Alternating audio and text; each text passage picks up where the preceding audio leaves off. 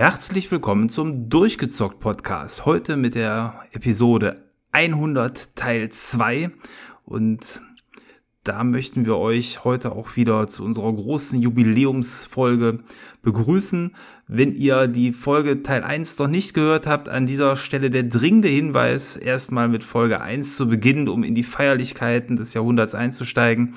Aber wenn ihr die schon gehört habt, seid ihr hier genau heute richtig. Und wenn ihr hier richtig seid, ist auch der Maurice hier richtig, denn ohne den wird nicht gefeiert. Hallo Maurice. Hallo Thomas, hallo liebe Hörer. Ja, wir ziehen unseren Plan weiter durch. Wir gehen die 100 Jahre durchgezockt Podcast historisch nochmal äh, komplett durch. Und wir haben letztes Mal genau bei der Halbzeit gehört und äh, wir machen jetzt, wir führen jetzt da fort, wo wir neulich dann äh, pausiert haben. Und äh, ja, das war noch in der Phase, wo ich leider äh, äh, öfter ausgefallen bin. Und da musstest du dann ein paar Podcasts alleine machen unter anderem zu Folge 51 Doom Eternal. Das habe ich mittlerweile mir zugelegt, aber noch nicht angespielt. Deswegen, äh, ja, hast du da dann nochmal reingeschaut. Vor allem, weil das ja jetzt mittlerweile auch auf den Next-Gen-Konsolen nochmal ein bisschen schicker ausschaut und sich spielen lässt. Äh, ja, genau. Also das Spiel ist gut gealtert, sowohl in meiner Erinnerung als auch äh, tatsächlich auf der Hardware, denn es hat mittlerweile auch eine Raytracing-Unterstützung bekommen, was sicher ein nochmaliges Reinspielen zumindest ganz charmant macht. Hm. Doom Eternal ist ähm, ja eigentlich eine der großen Shooter-Marken von It Software. Ich überlege gerade, ich glaube, als es rausgekommen ist, war das auch noch nicht Bestandteil von Microsoft. Ähm, aber mittlerweile ist ja auch das der Fall und man kann deswegen in das Spiel auch einfach im Game Pass reinschauen, wenn man den hat. Insofern ist da die Einstieg und Anguckhürde auch relativ gering. Ich habe es damals ja noch auf Steam geholt ähm, und am PC gespielt, aber wie du schon richtig gesagt hast, auch auf den Konsolen läuft es mittlerweile richtig gut, gerade auf den aktuellen Konsolen, weil hier die Patches auch dafür gesorgt haben, dass das Spiel jetzt im besten Glanz erscheint, äh, wobei ich schon sagen würde, ähm, dass das Spiel von der Maussteuerung ähm, profitiert. Ich habe es damals ähm, auch bewusst am PC mit, mit Maus gespielt, was ich selten mache. Ich spiele normalerweise am PC alles mit Gamepad, aber bei dem ähm, sehr actionreichen und schnellen Gameplay, was hier vorhanden ist, fand ich damals tatsächlich die Steuerung mit der Maus etwas angenehmer. Ja, ich habe es auf der Xbox mir geholt. Mal gucken, wie es sich denn da, da steuern wird. Äh, ich habe vor allem schon gehört, weil es ja sehr viele Manöver hat, die man ausführen kann, dass die Patch-Steuerung sehr überladen sein soll. Äh, mal gucken, wie ich damit zurechtkomme. Ja, aber es ist auf jeden Fall immer noch eins der hübschesten Spiele. Ähm, und ja, also die, die Engine ist da an der Stelle gut gealtert und äh, hat ja auch einige Neuerungen damals eingeführt im Vergleich zum ersten Teil. Also äh, wenn man da nur den ersten also das erste Remake, so muss man es ja nennen, von Doom gespielt hat, ist es immer noch eine Empfehlung, auch hier mal reinzuschauen. Und es gibt, glaube ich, mittlerweile auch ein Add-on, da habe ich aber selber noch nicht reingespielt. Äh, ich glaube, es sind sogar zwei Add-ons. Es gibt irgendwie so einen Jahrespass oder sowas. Ja, irgendwas gab es damals äh, extra zu kaufen, aber da war ich dann nicht mehr so heiß drauf. Ja, ähm, weiter ging es dann schon mit Episode 52. Da haben wir uns eine flammneue Engine angeschaut, nämlich die Unreal Engine 5. Ähm, das der Motor quasi für neue Spiele. Ähm, interessant ist hier, dass die schon am 17. Mai 2020 rausgekommen ist, die Episode und ich weiß es nicht bei 100 Prozent, aber ich glaube, dass, dass, äh, dass die aufgenommen worden ist, als die Engine flammneu vorgestellt worden ist, weil es auch so spektakulär aussah. Was damals aber natürlich noch keiner gedacht hat, war, dass man jetzt und heute, also zwei Jahre grob später, ähm, immer noch kein einziges Spiel damit so richtig auf den neuen Konsolen gesehen hat. Ähm, die ganzen Titel, die damit angekündigt worden sind, lassen noch auf sich warten und bis auf die wirklich spektakuläre Matrix-Demo habe ich bewusst noch kein Spiel in der Engine hier gesehen. Ja, Tito. Also es ist zwar schön, was sie gezeigt haben und die Matrix-Demo ist auch sehr beeindruckend, aber äh, vielleicht sollte man sie nicht ankündigen, wenn sie noch nicht so weit ist, dass dann auch tatsächlich Spiele mit dieser Engine äh, erscheinen. Da sind ein paar coole technische Ideen drinne, die dann sicherlich auch dazu führen, dass einige viele Spiele, die dann irgendwann mal erscheinen werden, entsprechend auch die Performance bieten, um mit diesen hoch aufgelösten und höchst detaillierten Umgebungen klarzukommen. Aber äh, wie gesagt, bis auf die Matrix-Demo konnten wir davon jetzt uns noch nicht wirklich ein besseres Bild von machen. Und äh, ja, es ist schade, dass das sich immer noch so weit zieht. Ich hoffe, dass wir da nicht mehr allzu lange auf die ersten Handvoll Spiele warten müssen, die die Engine dann wirklich nutzen. Ja, um vor allen Dingen dann auch mal zu sehen, wie die Performance auf den aktuellen Konsolen aussieht, weil die Matrix-Demo lief jetzt wirklich sehr, sehr flüssig, aber es war kein wirkliches Spiel. Insofern, ja, bin ich halt wirklich da neugierig, wie gut die Engine zu den Konsolen passt, wie gut die skalierbar ist oder ob die Luftschlösser, die dort gebaut und gezeigt wurden, äh, nicht vielleicht am Ende doch ein Stück weit Luftschlösser bleiben. Also ja, ich äh, hoffe da auf Gutes und ähm, ich glaube, dass der Microsoft-Titel äh, Senua Sacrifice 2, das ist dieses Spiel mit den Stimmen im Kopf, ähm, dass das ebenfalls in der Engine läuft und ich glaube, das soll tatsächlich auch nächstes Jahr rauskommen. Ja, aber ich würde mich da gedulden. Also Microsoft hat aktuell nicht den besten Track Record, was äh, pünktliche Ablieferung von Spielen angeht. Das stimmt, das stimmt. Ähm, äh, ist leider im Moment nach wie vor so, dass da ja viel sich verzögert. Was sich aber nicht verzögert hat, war die Episode 53. ja, eine weitere Folge, äh, wo ich ausfallen müsste, aber selbst wenn ich dabei wäre, hätte ich dazu nichts beitragen können, weil das ein VR-Titel ist. Und äh, ich habe es bisher bis heute nicht ausprobieren können VR, aber ich vermute, ich würde motion sick werden. Also deswegen traue ich mich auch nicht, so ein Gerät mal zu kaufen, weil halt die Preise horrend sind. Äh, kürzlich wurden die PSVR 2 Preise bekannt gegeben und äh, die kosten mehr als die Konsole hierzulande. Von daher, äh, ja, weiß man nicht, wie sich das durchsetzen soll, die Technologie. Aber gut, es wird immer Interessierte geben und äh, interessiert was auch du an Iron Man VR, äh, wo man, denke ich mal, auch ein bisschen herumfliegen konnte. Und äh, ja, mir wird also schon beim Gedanken, glaube ich, schlecht davon. Ja, also das war ein wirklich äh, hochwertig oder ist ein hochwertig produzierter VR-Titel, der mh, hm, dich Überraschung in die Person von Iron Man versetzt.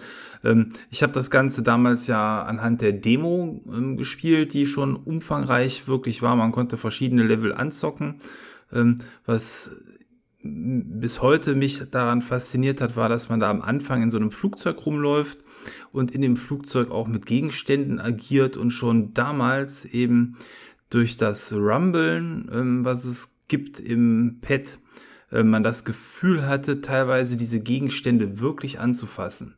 Ähm, und das wird ähm, ja mittlerweile noch viel, viel besser simuliert werden können durch aktuelle ähm, ja, Controller, die man so bekommt. Insofern äh, ist die Technik da noch lange nicht zu Ende. Aber äh, rein spielerisch war das Spiel ähm, auf jeden Fall okay. Also es hat Spaß gemacht, da mit den verschiedenen Figuren zu agieren und gleichzeitig eben die, die Flugpassagen haben einen Ironman-mäßig ja sehr schön durch die Gegend düsen lassen. Ähm, es ist aber äh, ja, eben ein typisches VR-Spiel. Ansonsten, dass man hier alles was reduzierter hat, aber das bringt halt die Sache so mit sich. Da ist ja die Hauptsache, dass es flüssig läuft, anstatt dass man da auf Hochglanzgrafik setzt. Ja. Ja. Aber ähm, beim nächsten Podcast, der 54, hast du dann wieder voll den Ton angegeben, nämlich Animal Crossing New Horizons äh, war das Thema. Ja, da gab es dann später auch noch eine zweite Folge zu, weil das Spiel über den Zeitraum sehr viele und vor allem auch große Updates bekommen hat. Leider hat Nintendo seit der Wii U-Generation äh, auch ihre Versuche in die Service-Game-Welt gestartet und die sind leider mehr äh, schlecht als recht gelungen, meiner Meinung nach. Was Nintendo gerne macht, ist Spiele unfertig auf den Markt zu schmeißen und dann äh, sie nach mit Patches und so weiter auf den Stand zu bringen, auf den die Vorgänger praktisch zum Launch waren.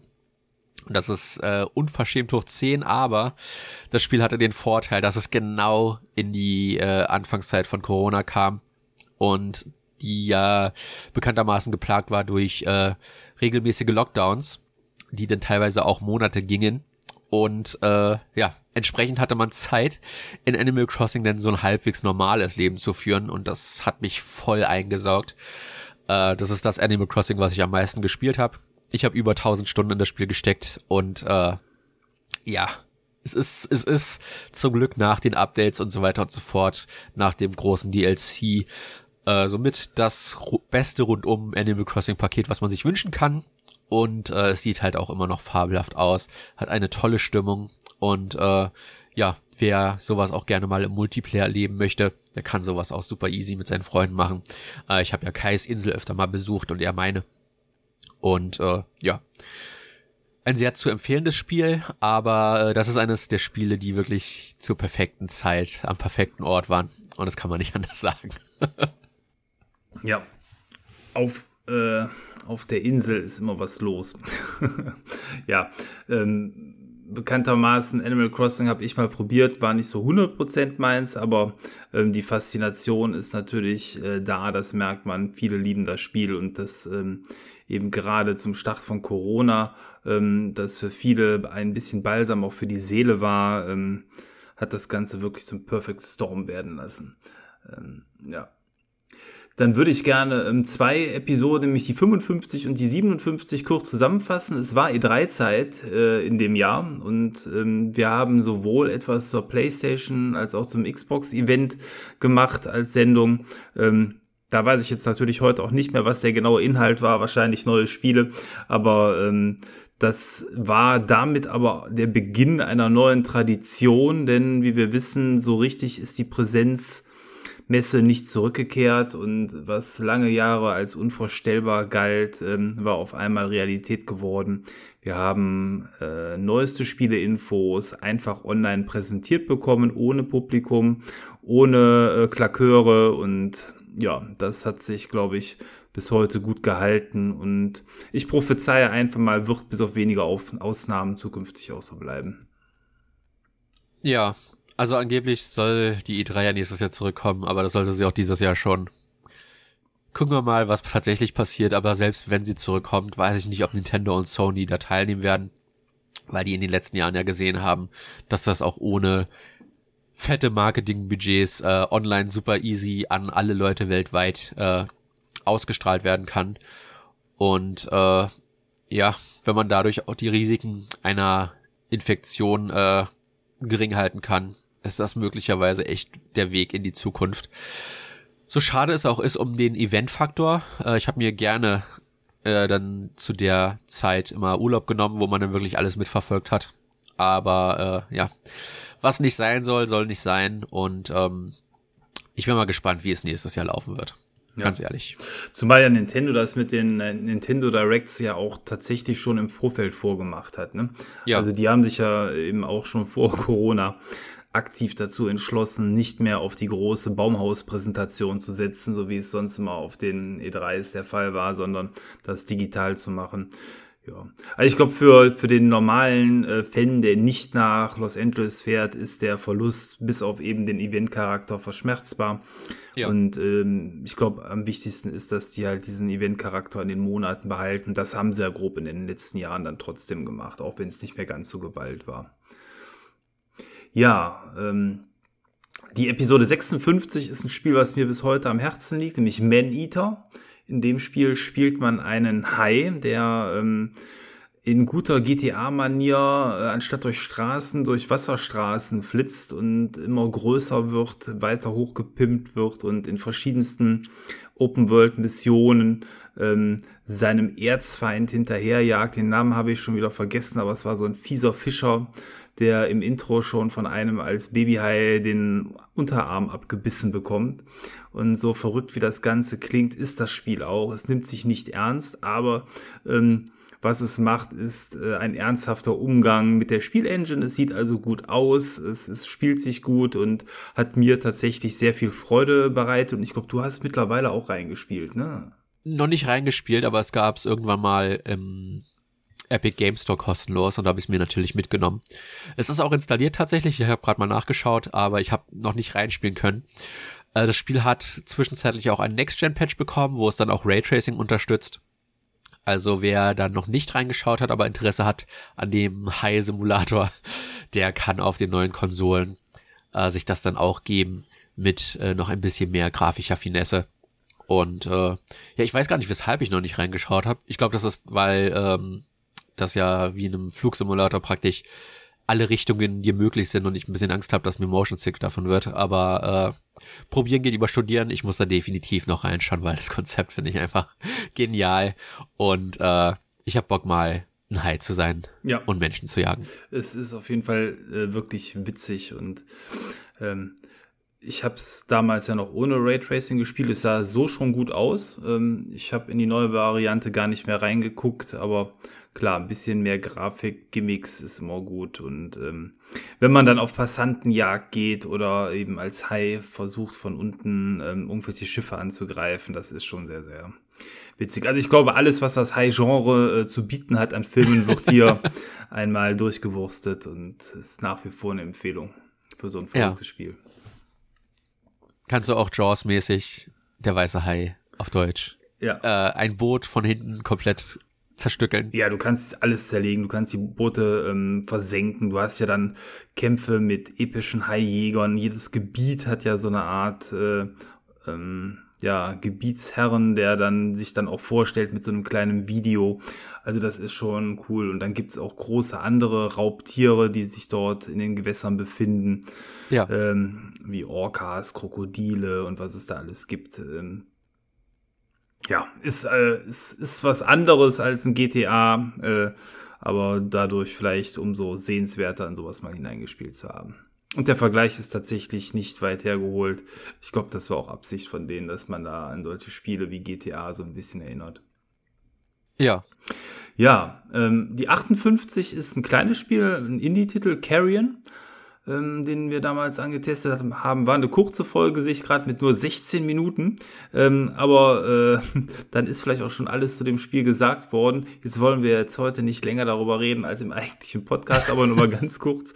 Ähm, in Carrion spielt man sowas wie den Blob, ein außerirdisches Monster, was in einer Station landet und dann immer mehr äh, Tentakelauswüchse bekommt und immer größer wird und man frisst Wissenschaftler und eigentlich will man nur aus dem Labor entkommen. Das ist so die Grundstory des Spiels. Ähm, was das Spiel so besonders macht, ist der unglaublich hohe Gore-Faktor. Ähm, man hat sehr viel Gewalt und Leichen und Blut und das Ganze wird dann aber in einer typischen ähm, 2D-Grafik der äh, Super Nintendo Nintendo-Zeit dargestellt, aber einfach eben heute mit den aktuellen Möglichkeiten. Und tatsächlich ist so die Animation von diesem Blob, der immer größer wird, ähm, ziemlich cool geworden für so eine Pixel-Optik-Grafik. Und ähm, mir hat das Spiel damals ist nicht furchtbar lang, es war im Game Pass drin, sehr viel Freude bereitet. Ja, ich musste nochmal äh, googeln, wie das überhaupt ausschaut. Und äh, ich habe das, glaube ich, noch nie gesehen. ja, ist ein kleiner Titel, halt ein Indie-Titel, aber ähm, die Zugänglichkeit durch den Game Pass war damals gegeben. Ob es heute noch drin ist, weiß ich nicht. Das ist ja immer das Problem beim Game Pass. Die Dinge kommen und gehen. Was von Microsoft ist, bleibt, aber das war jetzt ja nicht von Microsoft. Ja, jetzt meine Frage an dich. Die nächsten vier, fünf Folgen sind alle praktisch Vorfreude, weil der Next-Gen-Launch mehr und mehr in die Nähe rückte ob du da eine spezifisch rauspicken möchtest oder ob es dazu eine gibt, äh, über die du noch was sagen möchtest, bevor wir dann zum Launch der Series X kommen. Mit Folge 64. Ähm, ja, ich würde zumindest noch mal auf die 61 eingehen wollen. Das war die äh, im Party-Marathon der PC-Party ähm, oder die PC-Party, wo ich ähm, auch Star Wars Squadrons gespielt hatte. Das ist ein Titel, der bis heute für mich ähm, wegweisend ist, wie gut es VR funktioniert.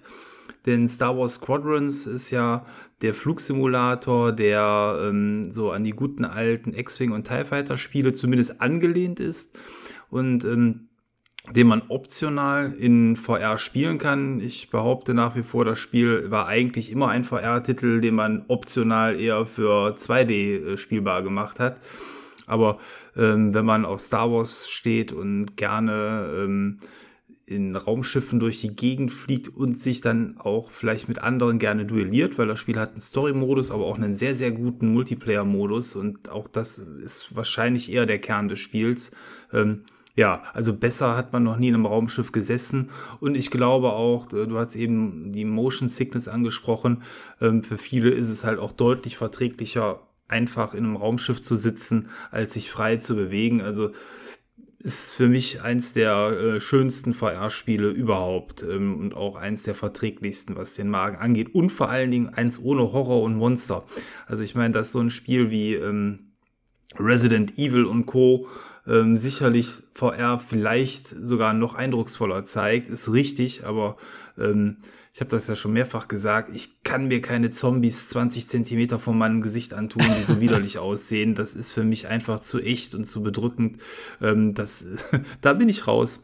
Äh, aber ähm, eben in, in Raumschiffen durch die Gegend fliegen und ballern funktioniert. Und äh, ja, das soll es dann auch zu den großen Party-Marathon, Vorfreude-Sendungen gewesen sein von meiner Stelle aus. Und dass sich die Vorfreude gelohnt hat, glaube ich, haben alle, die mittlerweile eine Konsole bekommen haben, dann ja auch gesehen. Ja, nur noch abschließend zu dem Star Wars Squadrons. Ich habe schon öfter drüber nachgedacht, mir das zuzulegen, weil das ist echt mittlerweile komplett wertlos im Sinne von, das kriegt man für fünf bis zehn Euro hinterhergeschmissen. Und ich bin jedes Mal am überlegen, aber ich mag Star Wars halt einfach gar nicht mehr. Ich muss gucken. Irgendwie reizt es mich schon, weil das halt mehr auf die klassischen Filme eingeht. Vom Setting her, aber gleichzeitig bin ich sehr, sehr, sehr erschöpft von Star Wars. Und ich weiß nicht, ob ich da die Lust und Muße habe. Ich habe jetzt schon das, das Battlefront 2 mir geholt, als es neulich im Sale war. Und selbst da, so viel, so viel Spaß es mir auch macht, aber äh, ich kann das nicht länger als zwei, drei Sessions spielen, bevor ich dann ausschalten muss, weil ich das weil ich Star Wars einfach nicht mehr sehen kann. Also wenn du es dir holst, äh, hol es dir irgendwo, wo wir online spielen können, denn das Spiel hat Crossplay über alle Plattformen hinweg. Das, ja, das ist, cool. ist äh, sehr, sehr cool gelöst und dann würde ich natürlich meinen Pilotenhelm wieder vom Haken nehmen und dann fliegen wir mal eine Runde zusammen. Also da hätte ich richtig Bock drauf. Sehr gerne. Ja. okay. Ja, dann ähm, waren dann auf einmal die Konsolen dann auch schon da äh, und mit Episode 65 eins der ersten Spiele, was ich auf der Series X gespielt habe. In dem Fall ist es die Januar 2021 Folge, was auch zeigt, wir haben den ganzen Dezember keine Folge aufgenommen. Ähm, da war Weihnachtspause in dem Jahr. Ich weiß schon gar nicht mehr warum, aber es hat sich wahrscheinlich ergeben, wir waren nur am Zocken mit den neuen Geräten. Ähm, nee, ich glaube, das war wirklich noch, weil das die Zeit war, wo ich ausgefallen bin und du hattest ja äh, dann noch Zeit mit den neuen Geräten erstmal. Ja, das kann sein, genau. Nach den ganzen Vorfreude-Podcast ähm, dann eine kleine Pause eingelegt. Ja, und Call of the Sea, ähm, Episode 65, äh, war dann eben der erste Titel zu den neuen Geräten. Und Call of the Sea ist ein Third, nee, ein First-Person 3D Puzzlespiel, ein Genre, was so ein bisschen wie Myst äh, daherkommt. Ähm, also dieses ebenfalls damals ja Rätselspiel. Es ist ein einzigartiges Genre, weil viele Titel gibt es eigentlich in dem Bereich nicht, zumindest die in der Qualität produziert worden sind. Und bei Call of the Sea kommt hinzu, dass eben dieses ganze Rätseln und ähm, Erkunden der Landschaft dann auch noch mit Cthulhu gepaart wird. Und da hat es mich dann am Ende vollweg begeistert. Ähm, das ist ein Spiel, an das ich auch sehr gute Erinnerungen habe und was ich vor allen Dingen oder wo ich mir einen zweiten Teil für wünschen würde. Oder zumindest, es muss nicht das, also genauso sein, aber eben in der Art ein, ein weiteres Spiel ähm, würde ich sehr, sehr gerne sehen. Und ich weiß noch, wir haben das mit einer ganzen Gruppe von Freunden gespielt und alle haben gerätselt und ab und zu hat man sich mal ähm, kleine Tipps gegeben, aber trotzdem hat jeder versucht, der Ehrgeiz war da, das äh, für sich alleine zu lösen, auch wenn man natürlich alles ja bei Google oder so nachgucken kann. Ähm, das hat Spaß gemacht. Das ist ein sehr, sehr schönes Spiel. Ja, ich habe auch wieder Bilder offen und es hat einen sehr, sehr schicken Artstyle. Das gefällt mir auf jeden Fall. Und äh, ich krieg vor allem bei den Strandbildern sehr stark äh, Sea of Thieves äh, Vibes, ja. weshalb mir ich mir vorstellen kann, dass das dir dadurch auch nochmal ein bisschen besser gefallen hat. Genau, also der Anfang hat sehr viel von Sea of Thieves oder auch Monkey Island Flair. Ich meine, das passt alles zusammen. Ähm, und dann nachher wird's ein wenig verrückter und düsterer. Aber ja, es ist ein Spiel, was eben von der Erkundung lebt und wo man sich mal ein bisschen Zeit nehmen konnte. Auch da waren wir noch in, im Corona-Lockdown. Ich glaube, da war Ausgangssperre und so angesagt zu dem Zeitpunkt. Da konnte man dann mal ein bisschen in der äh, Karibik rumlaufen. Ja. Ja, dann die 66. Da haben wir uns einfach mal die Highlights der Last Gen angeschaut. Äh, das gehört dazu. Es war eine typische Januar-Folge, wo wir gerne mal auch zurückschauen. Ja, wobei die, die Folge hatte was Besonderes. Wie gesagt, das war noch zu der Zeit, wo ich immer noch sehr krank war. Und wir haben uns jeder dann zwei Plattformen rausgesucht. Ich die Switch und PS4 und du die Xbox One und den PC. Und jeder hat dann zu jeder Plattform fünf Spiele einzeln vertont. Und die haben wir dann einfach nur hintereinander geschnitten. Und äh, ja, einfach, äh, weil man doch bei so einer langen Generation, die werden ja auch immer länger, die Konsolengeneration, so viele Titel hat, die dann doch vielleicht irgendwie vergessen wurden, aber die man nicht vergessen möchte oder sollte, wo man auf jeden Fall mal reingucken sollte, äh, die dann zu besprechen. Und äh, ich meine, klar, wir haben auch ein bisschen geschummelt, weil der PC ist noch lange nicht tot. Vor allem mit dem Steam Deck äh, aktuell stärker denn je. Und äh, die Switch 2 oder was auch immer da kommen wird, wann die auch immer kommen soll. Angeblich nächstes Jahr, aber das haben sie dieses Jahr auch schon gesagt. Äh, die ist immer noch so stark wie eh und je.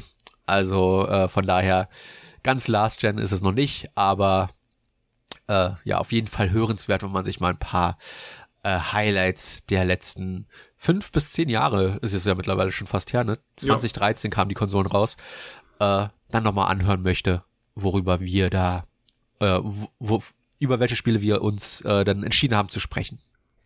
An der Stelle nochmal ein kleiner Exkurs. Ähm, also gerade die Stärke des PCs wird ja momentan, finde ich, immer weiter ausgebaut. Also Sony hat jetzt ja auch nochmal bestätigt, dass ähm, alle großen Titel von denen mit Verzögerung von einem Jahr ähm, so grob dann demnächst auch auf dem PC erscheinen. Das gilt auch für das bald erscheinende God of War. Wenn ihr den Podcast hört, äh, ist es vielleicht sogar schon rausgekommen.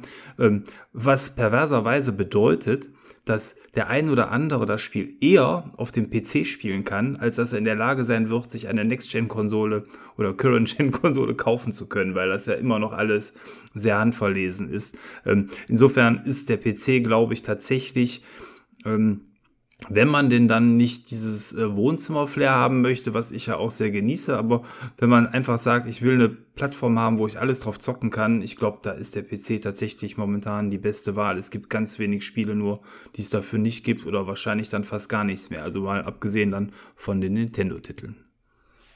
Ja, aber dann kommen die neuen Grafikkarten raus. Äh, darüber hattest du auch, glaube ich, einen Podcast irgendwo zwischendurch gehabt äh, vor der vor der Next Gen und mittlerweile kosten die ja auch so viel, dass ich nicht weiß, ob man sich dann nicht lieber von einem Scalper eine PS5 oder eine Xbox Series X holen soll. also preismäßig ist natürlich die ähm, Konsole nach wie vor der Platzhirsch. Ne? Also für 500 Euro kriegst du keinen PC in, in, in der Art und Weise. Wenn man aber vielleicht sowieso einen PC braucht für irgendwas zu Hause, ähm, dann den spieletüchtig macht. Also man braucht ja keine 2000 Euro Grafikkarte, um ähm, vernünftig die Spiele jetzt der aktuellen Konsolengeneration spielen zu können. Da reicht ja auch eine deutlich günstigere Lösung ich weiß nicht. Aber klar, das ist die ewige Diskussion. Äh, unendliche Freiheit oder das Gefängnis der Konsole, das wohlige Gefängnis, äh, dann auch zum charmanten Preis. Aber klar, wenn man äh, sich dann für eins der Geräte entscheidet, dann ist man natürlich deutlich günstiger unterwegs. Aber ich finde es halt einfach nur cool, dass der PC auf die Art und Weise im Moment so eine Art äh, Renaissance erlebt, äh, dass da sich sowohl ja die Historie, man kann über GOG die ganzen alten Spiele super spielen, als auch eben jetzt bis hin zu den neuesten, finde ich gut. Sehe dich nicken, insofern deute ich das mal als Ja äh, und sage den Hörern, okay, Maurice stimmt zu, zumindest ein Teil. Ja, okay. Also wie gesagt, ich finde, also gerade durch das Steam Deck, dass du halt sowas wie Spider-Man und das God of War, die ja dann direkt äh, Steam Deck verifiziert sind, on the go spielen kannst, ist schon der Hammer. Und klar, du musst dann die Einstellung runterschrauben, aber die Tatsache, dass es geht und dass du sowas mitnehmen kannst und äh, ja, dadurch, dass es äh, alles Steam gebunden ist, dann natürlich auch bedeutet, dass äh, die Speicherstände direkt synchronisiert wird, also äh, synchronisiert werden. Das heißt, du kannst am Steam Deck spielen, sobald du zu Hause bist, äh, startest du dein PC und spielst dann da weiter, wo du aufgehört hast. Das ist halt so ne, die die Switch-Idee nochmal auf 180 gedreht. Also ich habe auch Bock auf so ein Steam Deck. Äh, jetzt nicht super dringend, weil so viel spiele ich dann doch nicht auf dem PC, aber die Idee finde ich faszinierend genug, dass ich mir vielleicht im nächsten oder übernächsten Jahr auch mal so ein Teil zulegen werde, weil einfach äh, ja die Möglichkeiten so gut wie unbegrenzt sind. Das finde ich spannend. Das finde ich spannend. Also ähm, die Technik finde ich grundsätzlich auch da sehr faszinierend. Eine Freundin von mir hat sich auch ein Steam Deck geholt, die ist total begeistert. Wir hatten, glaube ich, schon auch im letzten Podcast gesagt, ähm, der Kai hat sich auch eins geholt. Genau. Ähm, meine persönliche Sorge wäre, bei einer Switch weiß ich, dass da, da sind wir nämlich bei dem Thema Grafikkarten, was du eben angesprochen hast, da weiß ich, dass ähm, die Spiele darauf optimiert sind und auch bleiben. Ich habe so ein bisschen die Sorge bei einem Steam Deck, dass man da ähm, gegebenenfalls, wenn man jetzt auch, du hast eben die aktuellen Titel gerade angesprochen, wie ein Spider-Man und Co., dass man da ähm, relativ bald vielleicht rausgekegelt wird. Aber die Idee des Steam Decks funktioniert natürlich auch mit einem alten Ultima oder eben mit älteren Titeln sehr, sehr gut oder einem Gothic oder was man darauf spielen möchte. Insofern ist es nicht ganz so gravierend, aber ähm, die, der Upgrade-Zyklus da wird sicherlich auch am Steam Deck nicht spurlos vorbeigehen. Ja, der, der Vorteil ist natürlich, dass du dann trotzdem ältere Spiele spielen kannst und Steam ist halt voll von älteren Spielen. Ja. Äh, dass, wenn du da eh schon einen Katalog dir, dir angesammelt hast, dass du dann wahrscheinlich nicht Probleme haben solltest, da äh, mehrere Titel zu finden, die dann Steam Deck verifiziert sind und darauf laufen. Und äh, klar, ich rechne auch damit, dass irgendwann Steam Deck 2 rauskommen wird, wo, wo dann ein bisschen mehr Power hintersteckt, was dann auch neuere Spiele äh, dann ein bisschen einfacher äh, äh, sich annehmen kann als das aktuelle Gerät. Auf jeden Fall. Und klar, die Auswahl ist ja so riesig. Wer da nichts zu spielen findet, ist selber schuld. Und klar, es mag dann ja. sein, dass das äh, persönliche Lieblingsspiel da gerade mal nicht drauf erhältlich ist. Aber wer wollte nicht schon mal immer Wing Commander unterwegs spielen, falls das darauf läuft? naja.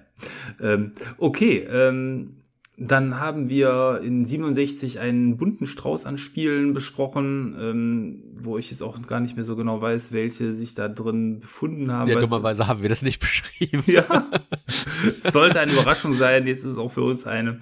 Aber ganz konkret wird es dann wieder mit der Nummer 68. Da haben wir uns, äh, das haben wir beim letzten Mal schon angedroht, uns abermals mit Sea of Thieves beschäftigt, nämlich die neuen Abenteuer wurden besprochen. Ähm, das Spiel unterliegt ja einem stetigen Wandel, da will ich mich jetzt auch nicht wiederholen von der letzten äh, Episode, aber äh, ja, der Dauerbrenner Sea of Thieves ähm, wurde hier nochmal neu gewürdigt, insbesondere halt deswegen, weil sich so viel in dem Spiel getan hat seit dem ersten Mal, dass wir das besprochen haben, in einer der ersten Episoden des Podcasts. Ja, und das da sieht man auch, ne, wie sich sowas wandelt. Das hatten wir äh, im Xbox-Cast damals nicht, das hatten wir in der Gamer-WG äh, höchstens, wenn mal DLC rauskam. Aber mittlerweile ändern sich Spiele teilweise so sehr, dass es sich durchaus anbietet, darüber nochmal ein komplettes Thema aufzumachen. Und wie gesagt, äh, später kommt dann ja auch noch eine Animal Crossing Folge, eine zweite, äh, weil das, wie das Sea of Thieves ähm, aus heutiger Sicht dann doch ganz andere Spiele sind, als sie es ursprünglich waren und es definitiv äh, genug Material gibt, um darüber nochmal zu sprechen, was sich geändert hat äh, und was Leute vielleicht dann zu einem späteren Zeitpunkt äh, doch nochmal an das Spiel locken könnte, wenn man es vorher noch nicht äh, probiert hatte. Ja, dann die 69, da haben wir ähm, beziehungsweise erstmal ich das Glück gehabt, ähm, unverhofft und schnell an eine PS5 gekommen zu sein, das womit man gar nicht mehr gerechnet hatte. Ich hatte äh, ja ähm, die PS5 nicht zum Release gekauft und ähm, dann auf einmal wurde relativ schnell klar, neue Geräte gibt es auf lange Zeit gesehen, eigentlich nur indem man Unsummen irgendwo bezahlt bei Scarpon oder ähm, man hat furchtbares Glück und findet irgendwo eine oder äh, man kennt jemanden von Sony persönlich oder was weiß ich. Ähm, aber ähm, insofern hatten wir dann die Möglichkeit, dort reinzuspielen und Ähm, in der Folge ist einfach mal über Astrobot und Spider-Man gesprochen worden. Zwei Titel, die ähm, bei der PS5 sich angeboten haben zum Start. Astrobot liegt ja der PS5 bei. Ein Spiel, was du ja mittlerweile dann auch gespielt hast. Und was, ja, war das ähm, erste PS5-Spiel, was ich durchgespielt habe. Was einfach für mich das perfekte Mario der PlayStation ist. Es ist einfach äh, wunderhübsch animiert. Es führt viele Features des neuen Controllers perfekt vor und ähm, ja, also einfach äh, der Titel, der bisher in VR geglänzt hat. Also Astrobot kommt ja aus der VR-Welt, aber es ist wahrscheinlich momentan eins der besten und freundlichsten Sony-Maskottchen ich hoffe, dass es das Maskottchen bleibt, weil Astrobot ist so wundervoll charmant. Der ist einfach universell sympathisch. Der hat so ein liebesfreundliches Gesicht, so ein Pixelgesicht. Die Animation hast du schon angesprochen. Und äh, das Astrobot, was man, wie gesagt, kostenlos äh, runterladen kann, sobald man eine PS5 hat. Ähm, das steckt auch voller Sony-Historie. Ja, der finale Endboss ist der T-Rex aus der PlayStation 1 Demo. Du kannst äh, Cat aus Gravity Rush finden, du kannst Ratchet und Clank, Jack and Dexter finden, aber das sind dann nicht die richtigen Jack und Dexters, Cats und äh, äh, Spyros, whatever, sondern Astrobot, der sich verkleidet hat und meistens steht da noch so ein Kameramann dazu, dazu der das dann gerade alles filmt. Das ist irre, irre cool, äh, wie man da die, die Playstation-Historie nochmal aufleben lässt und das in einem echt, echt klasse äh, 3D-Jump-Run. Also das macht wahnsinnig viel Freude. Ich habe alle Collectibles gesammelt, weil es einfach cool war, die ganze PlayStation-Historie dann in dem, dem, dem virtuellen Museum ausgestellt zu haben. Und wenn du dann so eine Play PlayStation 1 Konsole freischaltest, dann kannst du die ja nicht nur angucken, sondern du kannst dir dann auch die, die Klappen öffnen. Und äh, damit interagieren, die Konsole einschalten, dann hast du den Boot-Up auf dem Mini-Fernseher, der da im Spiel drinne ist. Das ist so vollgepackt mit Liebe und Details. Äh, ich empfehle jedem, der sich dann irgendwann eine PS5 gönnen kann, äh, wenn sie verfügbar ist, da unbedingt reinzuschauen, weil es einfach vollgepackt ist mit äh, äh, Freude pur. Und äh, auch das Spider-Man, da haben wir beide drüber sprechen können, weil Kai hatte mir seine PS4-Version nämlich ausgeliehen gehabt. Noch ganz das kurz ist ja so ein Cross-Gen-Spiel gewesen. Ja. Ähm, ich kenne wirklich keinen, der dieses Spiel äh, nicht mag. Die meisten haben mir äh, gesagt, die haben da reingespielt, auch die härtesten Call of Duty Zocker. Ähm, was ich umso trauriger finde, ist, dass als Dank, weil es allen gut gefallen hat, Sony ja das äh, Studio geschlossen hat, was dieses Spiel produziert hat. Ähm, insofern die Hoffnung, du meinst eben, hoffentlich bleibt das das Maskottchen. Also ich hoffe auch inständig, dass ähm, der Wert, den dieses Spiel äh, für Sony hat, dass das trotzdem erkannt wurde und dass das dann ja von anderen irgendwie weiter fortgeführt wird. Ja, auf jeden Fall. Ja. Also ich hatte auch nichts dagegen, einen vollständigen 3D-Plattformer mit Astrobot zu bekommen. Nochmal. Äh, weil der einfach so ein tolles, tolles Maskottchen ist. Und es spielt sich halt auch wirklich super, dafür, dass das eine kostenlose Dreingabe ist. Ja, wobei ich die, weiß ich nicht, vier Stunden oder was es gedauert hat, auch okay fand. Ne? Also ich meine, für umsonst ist es sowieso okay, aber ja. ähm, ich muss da auch nicht immer 20 Stunden vor so einem Spiel sitzen. Okay, aber äh, Spider-Man war jetzt gerade, da hatte ich dich unterbrochen. Ja, äh, ich habe es auf der PS4 gespielt, ich habe es mittlerweile auch auf der PS5, ich habe da aber noch nicht reingeschaut. Großartig. Äh, ja, die PS4-Version hatte natürlich seine äh, ja Abweichungen von der großen Version, ne? kein Raytracing, äh, nur ein Spielmodus, ich glaube äh, auf der PS4. Ich habe ich hab eh nur einen 1080p Fernseher, von daher weiß ich nicht, ob es 4K hat, aber ich glaube dann auch nur 30 FPS und äh, ja, ich will es auf jeden Fall nochmal durchzocken, weil das und das Original Spider-Man, das sind so die zwei Evergreens für mich. Ähm, auch das normale Spider-Man äh, auf der PS5 habe ich da schon öfter reingeschaut, einfach weil es irre viel Spaß macht, einfach durch Manhattan zu schwingen. Und äh, ich habe Bock da nochmal in die Story in 60 FPS zu erleben mit den ganzen Finessen, die Insomniac dann, dann noch in die Next-Gen-Version reingepackt hat. Und das ist auch so der Punkt, wo ich wenn wieder zurückkam, weil wenn man sich die nächsten Titel anguckt, das sind alles Titel, die wir beide äh, entweder gespielt haben oder wo du dann äh, durchhören musstest, wie ich was gespielt habe. Es ist so die große Nachholphase, die jetzt beginnt. Genau. Ähm, die Nummer 70 war nämlich dann The Last of Us Part 2. Bin ich ja etwas später auf die Party gekommen. Ich habe das Spiel dann tatsächlich eben, weil ich die PS5 dann hatte, auf der besseren Hardware gespielt. Hier dann auch mit den Vorteilen, dementsprechend 60 Frames und so weiter. ähm, ich glaube, zu dem Spiel braucht gar nicht so viel gesagt werden. Es ist einer der äh, liebevollsten, großartigsten Titel, aber auch der kontroversesten, ähm, die Sony in den letzten Jahren herausgebracht hat. Kontrovers eben wegen der Story, nicht, äh, dass es den Leuten jetzt spielerisch in der Regel nicht gefällt. Und ähm, ja, also äh, da, wie gesagt, will ich auch, weil es von der Story lebt, gar nicht mehr so viel zu sagen. Ähm, wenn man es noch nicht gespielt hat, schaut es euch an. Am besten auf der PS5, da kriegt ihr die beste Variante des Spiels. Ja, und das ist eines der, der komischen Spiele, wo sie den zweiten Teil scheinbar zuerst rausgebracht haben, weil erst kürzlich kam Last of Us Part 1 raus. Äh, ja, das aber dann ja als Remake, du Ach so, ah, okay. Okay. Nee, nee ähm, ja. Ich habe auf der PS4 noch gespielt. und ähm, ich mochte den Teil deutlich lieber als den ersten, deswegen habe ich mir das Part 1 auch nicht geholt. Äh, wobei es natürlich schon schön wäre, dann den ersten Teil nochmal mit den grafischen Finessen des zweiten Teils zu sehen, weil der zweite ist halt wirklich äh, zusammen mit Ghost of Tsushima äh, so das große Feuerwerk zum Ende der PS4-Ära gewesen.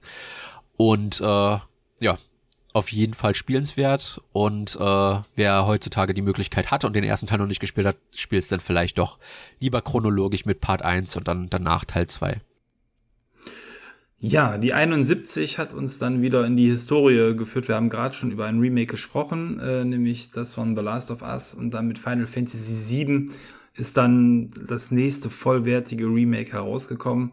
Habe ich bis heute immer nur angespielt, beziehungsweise die Demo gespielt. Ich besitze es mittlerweile, es war mal irgendwann im PlayStation Plus drin. In der PS4-Variante tatsächlich gespielt habe ich es aber eben noch nicht. Ähm, bin aber neugierig. Ich warte, glaube ich, auf die Xbox-Variante. ja, es ist eine Enttäuschung auf hohem Niveau, äh, aber vor allem die Story haben sie so weit abgeändert, äh, dass es mir dann nicht mehr gefallen hat äh, im Großen und Ganzen. Es ist immer noch ein sehr solides Spiel und äh, visuell der absolute Hingucker, aber als Fan des Originals kann ich nicht so ganz verstehen, weshalb die äh, der Rest des Internets das so hoch feiert. Also ich genieße das mit Vorsicht und der zweite Teil ist ja auch schon für nächstes Jahr angekündigt. Na, immerhin, Mal ne? gucken. Ne? Wie bitte? Ich sagte, na immerhin, ne? Das war ja am Anfang ja. gar nicht so lange klar, ob es tatsächlich nicht vielleicht sogar dabei bleibt, dass nur ein Teil rauskommt. Ja, also ich hoffe, ich hoffe, dass mir der besser gefallen wird, aber ich gehe da mit Vorsicht an nach dem ersten Teil, weil ich doch schwer enttäuscht aus dem Spiel rausging. Was sehr schade ist. Also ich hatte, ich habe absolut nichts dagegen, dass sie das äh, aufgeteilt haben, aber ich habe Probleme damit, was sie geändert haben und wie sie es geändert haben vor allem. Es klang so, als würdest du was sagen. nee, nee, alles gut. Ich musste husten, hab mich gemutet. Deswegen konntest du das nicht sehen. Also zumindest für okay. die Aufnahme gemutet. Ähm, okay, ähm, dann ging's weiter. Jetzt müssen wir mal eben gucken hier in der großen Reihenfolge mit Assassin's Creed Valhalla, die 72. Ähm, das bisher dann ja auch letzt erschienene Assassin's Creed haben wir da besprochen. Es ging zu den Wikingern in den hohen Norden. Es ging nach England und das Spiel äh, ist, wenn man so will, der große Abschluss für die ja, für die Last-Gen-Trilogie, denn das war wie viele andere Titel auch, die bisher rausgekommen sind, ein Cross-Gen-Titel. Man konnte es auf der Xbox spielen. Ich sag mal, etwas äh, mehr schlecht als recht, weil es lief drauf. Ich hatte am Anfang, weil meine Xbox ja ähm, die Series etwas mit Verspätung gekommen war, dann auch auf der Konsole begonnen. Ich war sehr froh, als ich dann auf der Series weiterspielen konnte, einfach weil die Grafik ähm, dann doch die alte Xbox insofern überfordert hat, dass man da Screen Tearing hatte, was ähm, nicht wirklich hübsch war. Ähm, auf der anderen Seite ähm, haben die anderen Assassin's Creed ja Spiele gezeigt, wie gut man auf der Xbox äh, der letzten Generation das Ganze spielen konnte. Ich weiß nicht, was sie da gemacht haben. Ähm, für, für meinen Geschmack war das Spiel dadurch, also zumindest grafisch auf den alten Geräten etwas überladen. Rein spielerisch ist es halt sehr cool, macht nichts anderes als die anderen Assassin's Creed Spiele auch.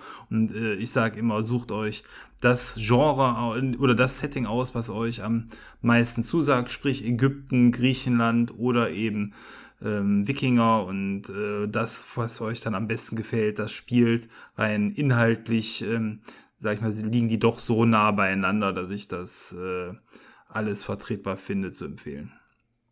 Ja, ich habe es noch auf der Last Run gespielt und ich hatte genau dieselben Probleme, wie du angesprochen hast. Ähm, klar, ich habe es ein bisschen später gespielt, aber viel hat Ubisoft dann auch nicht mehr an dem Spiel gemacht. Das ist sehr schade, dass ähm, ein Spiel, was ja scheinbar auf derselben Engine lief wie die Vorgänger, dann auf einmal so viel schlechter läuft.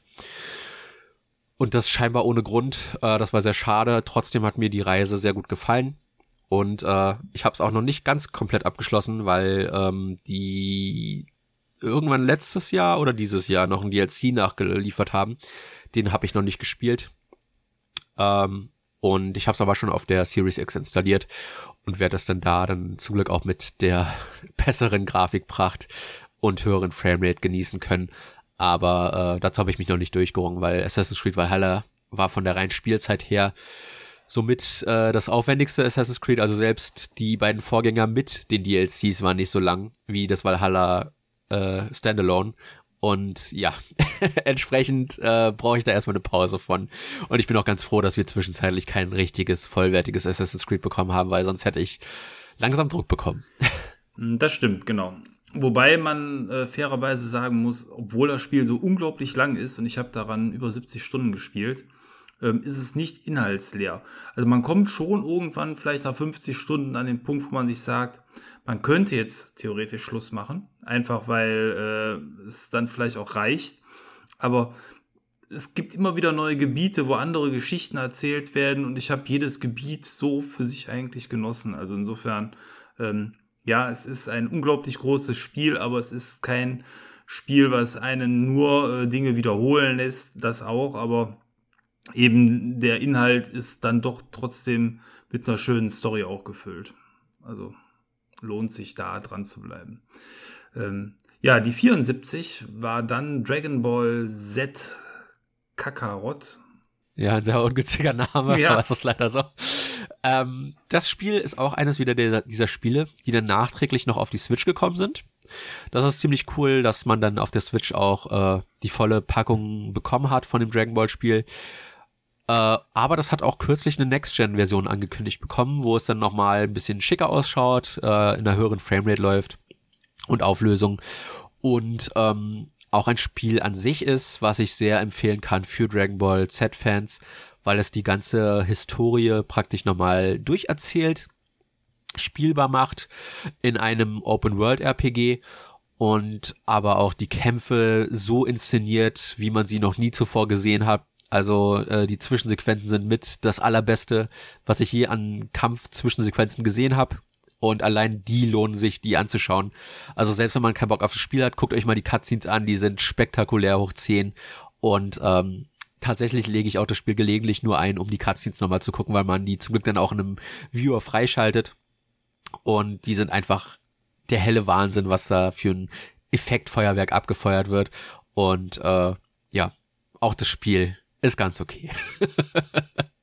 ich kann es empfehlen und ich werde es auf der Next Gen bestimmt auch nochmal spielen, weil sie auch einen weiteren äh, Season Pass Plan angekündigt haben und äh, ich den letzten noch gar nicht durchgespielt hatte, weil äh, der einfach zu spät kam, muss ich gestehen. Ähm, ich hatte das Spiel schon durch und dann irgendwie ein Jahr später kam erst der DLC und äh, wenn dann die Next Gen Version nächstes Jahr rauskommt im Frühjahr, dann kann ich mir durchaus vorstellen, das Spiel nochmal komplett durchzuspielen und äh, dann auch äh, die neuen Episoden, die danach geliefert werden, äh, nochmal mitzuerleben, weil dann da zum Beispiel auch die OVAs der Serie, äh, wo es um Trunks geht und in dem neuen DLC geht es dann um Bardock, den Vater von Son Goku, äh, ja, dann auch miterleben kann.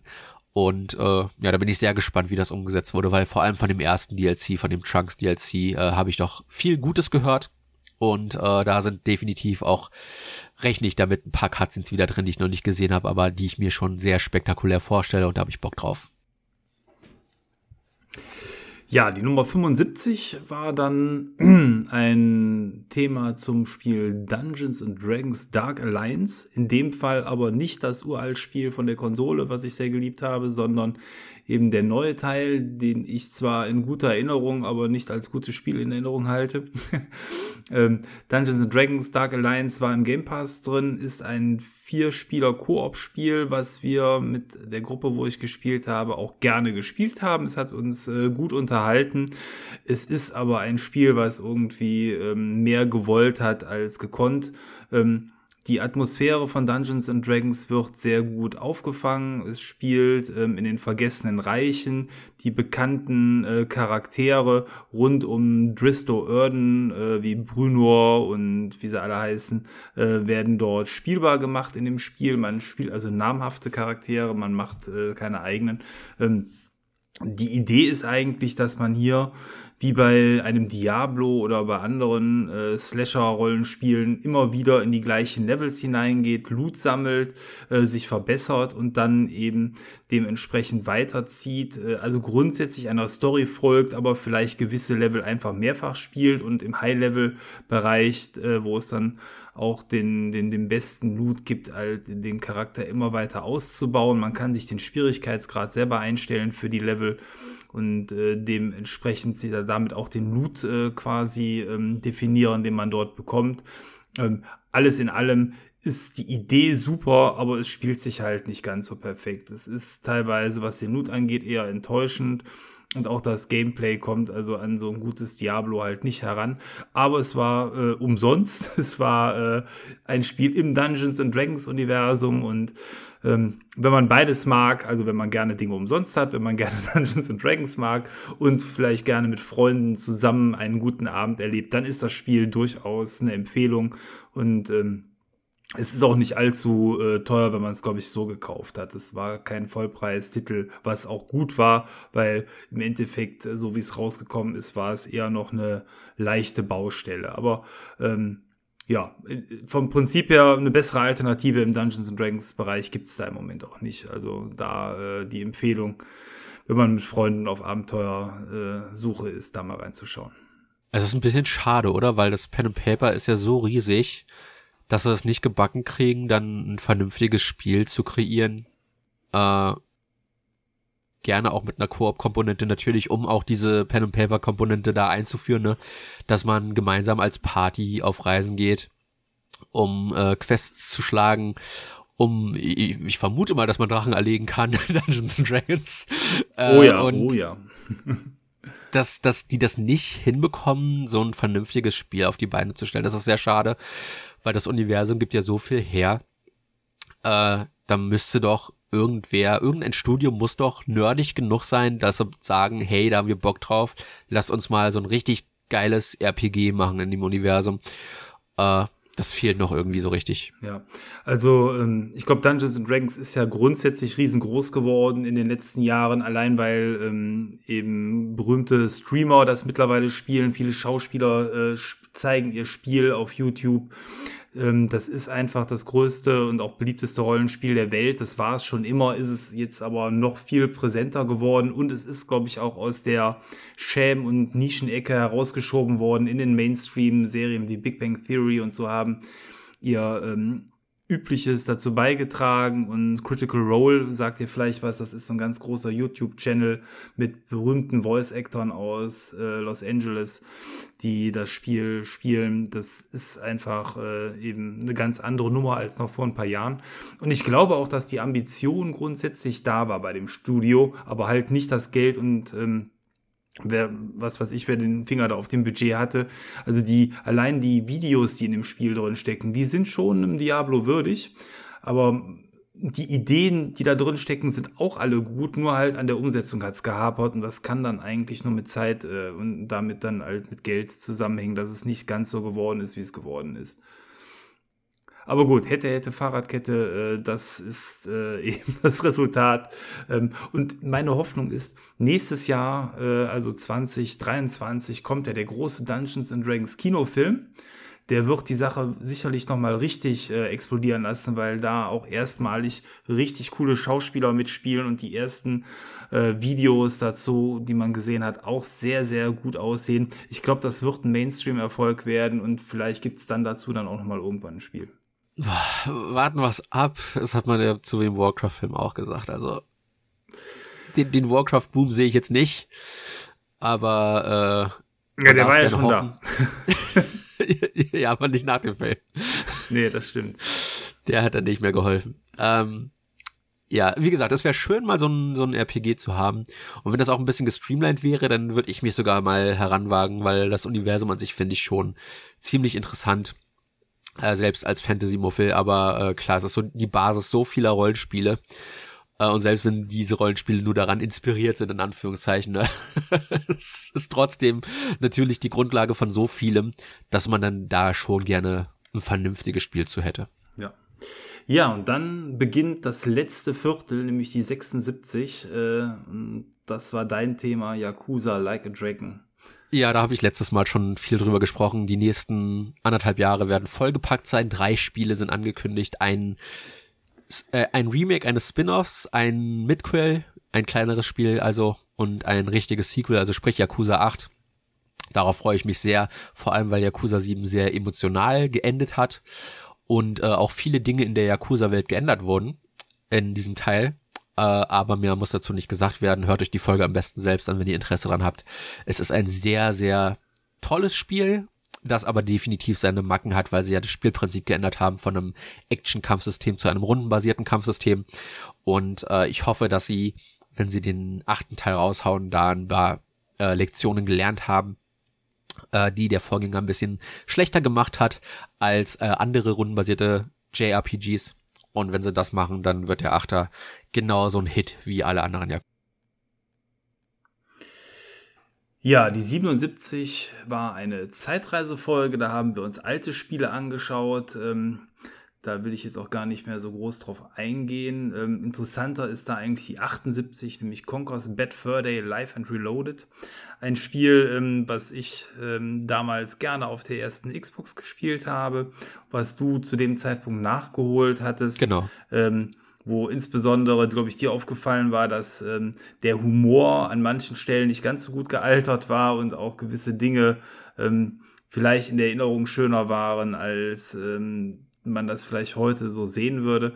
Ähm, nichtsdestotrotz äh, ist das Spiel heute noch auf der Xbox spielbar, ist angepasst, kann man auch in 4K äh, mittlerweile spielen. Also man hat quasi hier bei diesem wirklich besonderen Spiel, weil es wird von vielen geliebt, ähm, ja, die Spielbarkeit zumindest erhalten. Ja, es, ist, es ärgert mich so sehr. Ich habe es auf der One X gespielt und da ist es dann in Full HD und äh, es sieht immer noch wahnsinnig gut aus. Das muss man dem Spiel lassen, wie toll das einfach ausschaut. Und jetzt habe ich die Series X und jetzt denke ich mir, boah, also an sich müsste man es schon zumindest nochmal einlegen, um es in 4K zu sehen, weil es halt immer noch so spektakulär gut aussieht dafür, dass das ein Original Xbox-Titel war. Aber äh, spielerisch fand ich es dann leider, wie gesagt, nicht so doll. Äh, nochmal durchzocken müsste ich es jetzt ehrlich gesagt nicht. Aber äh, allein ums, um die Grafikpracht zu sehen, und den Wahnsinn zu erleben, wollte ich es halt einmal nachgeholt haben. Und das habe ich jetzt geschafft. Und äh, ich bin auch ganz froh, diese Erfahrung gemacht zu haben. Aber wie gesagt, nochmal spielen müsste ich es dann nicht. Wegen des Gleiterrenns? so, unter anderem, ja. ja. Okay. Ähm, ja, was man auch nicht nochmal spielen müsste, ist die Demo von Battlefield 2042. Das war der Podcast 79. Ähm, da hatte ich mir die Demo angeschaut und ähm, war noch voller Vorfreude auf das kommende Battlefield. Ähm, auch die Demo lief nicht 100% rund, das hat man aber da zu dem Zeitpunkt, also ich zumindest, dann noch auf die Demo geschoben. Dummerweise war das äh, fertige Spiel dann ähnlich unfertig wie die Demo und ist es bis heute, beziehungsweise ich habe zumindest im Nachgang nichts Gutes mehr gehört. Ich kenne auch nicht viele, die spielen. Und es ist bis heute, und das ist tatsächlich was Besonderes, nicht im äh, Game Pass aufgetaucht, weil die ganzen EA-Titel ja eigentlich nach einer gewissen Zeitspanne dort reinkommen. Ähm, was für mich eigentlich nur bedeuten kann, dass ähm, EA immer noch nicht das Geld damit eingenommen hat, was sie einnehmen wollten. Und auf die Art und Weise wahrscheinlich. Ähm, ja, äh, immer noch die Interessierten zur Kasse gebeten werden sollen, weil selbst die ganzen FIFA-Titel und andere super beliebte Spiele kommen ja grob immer nach einem Dreivierteljahr dann auch in den Game Pass rein. Ähm, oder in die EA Vault oder wie es heißt, ne? Ja.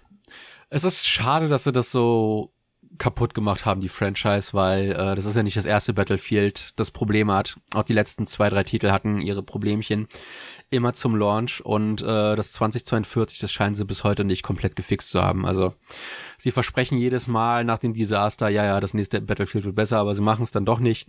Äh, es ist schade, dass so eine Serie, vor allem halt der einzige echte Konkurrenz zu Call of Duty es nicht mehr gebacken bekommt, äh, da ein vernünftiges Spiel auf die Beine zu stellen, was dann zum Launch auch so funktioniert, wie man sich vorstellt.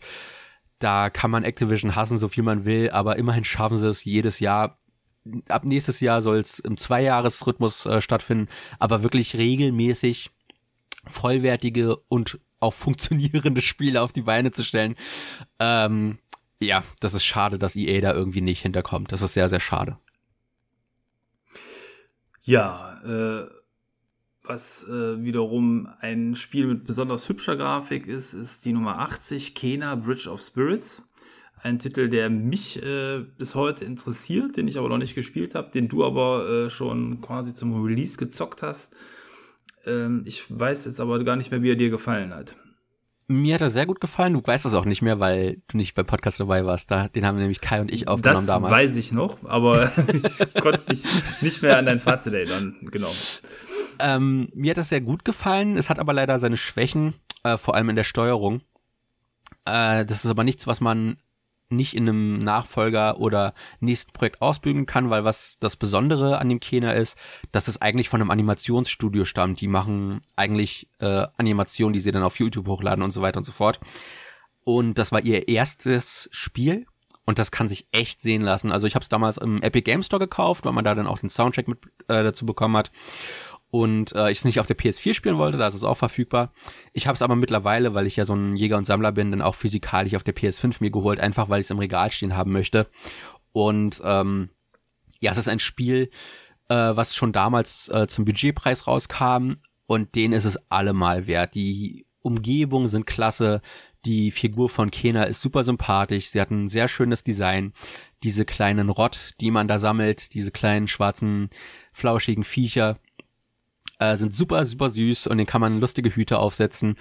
Und das Abenteuer an sich, auch wenn es ein bisschen schwierig wird, äh, vor allem bei den Bossen, äh, hat mir sehr viel Freude bereitet und äh, ja, ich hätte absolut nichts dagegen, wenn die dann weitere Spiele, wenn nicht sogar ein Kena-Sequel auf die Beine stellen, wo sie dann noch so ein bisschen an den Finessen des Gameplays arbeiten, weil, wie gesagt, da hat es noch ein bisschen gehapert, aber nicht zu sehr, dass es einen gestört hätte. Ähm, aber auch wie gesagt nichts, was sich nicht verbessern ließe in einem Nachfolger. Ein sehr, sehr gelungener Einstand in den Videospielmarkt von dem Studio und äh, ich hoffe, dass wir da mehr in Zukunft zu sehen bekommen. Ja, die Nummer 81 war dann eine Doppelfolge in der Form, dass wir darin zwei Spiele besprochen haben. Die aber noch nicht raus waren zu dem Zeitpunkt. Noch nicht raus waren zu dem Zeitpunkt. Nämlich zum einen äh, das neue Halo als auch eben das GTA Remaster. Ich weiß, warum du da so drauf pochst, dass das noch nicht ja. erschienen war. ähm, denn äh, im Endeffekt kann man sagen, beide Spiele haben nicht das gehalten, was sie versprochen haben. Denn äh, zum einen bei Halo muss man sagen, es ist nicht das Halo geworden, was sich die Fans erhofft haben. Es scheint aber auch nicht das Halo geworden zu sein, was sich Microsoft erhofft hat, weil bis heute versprochene Features dort fehlen.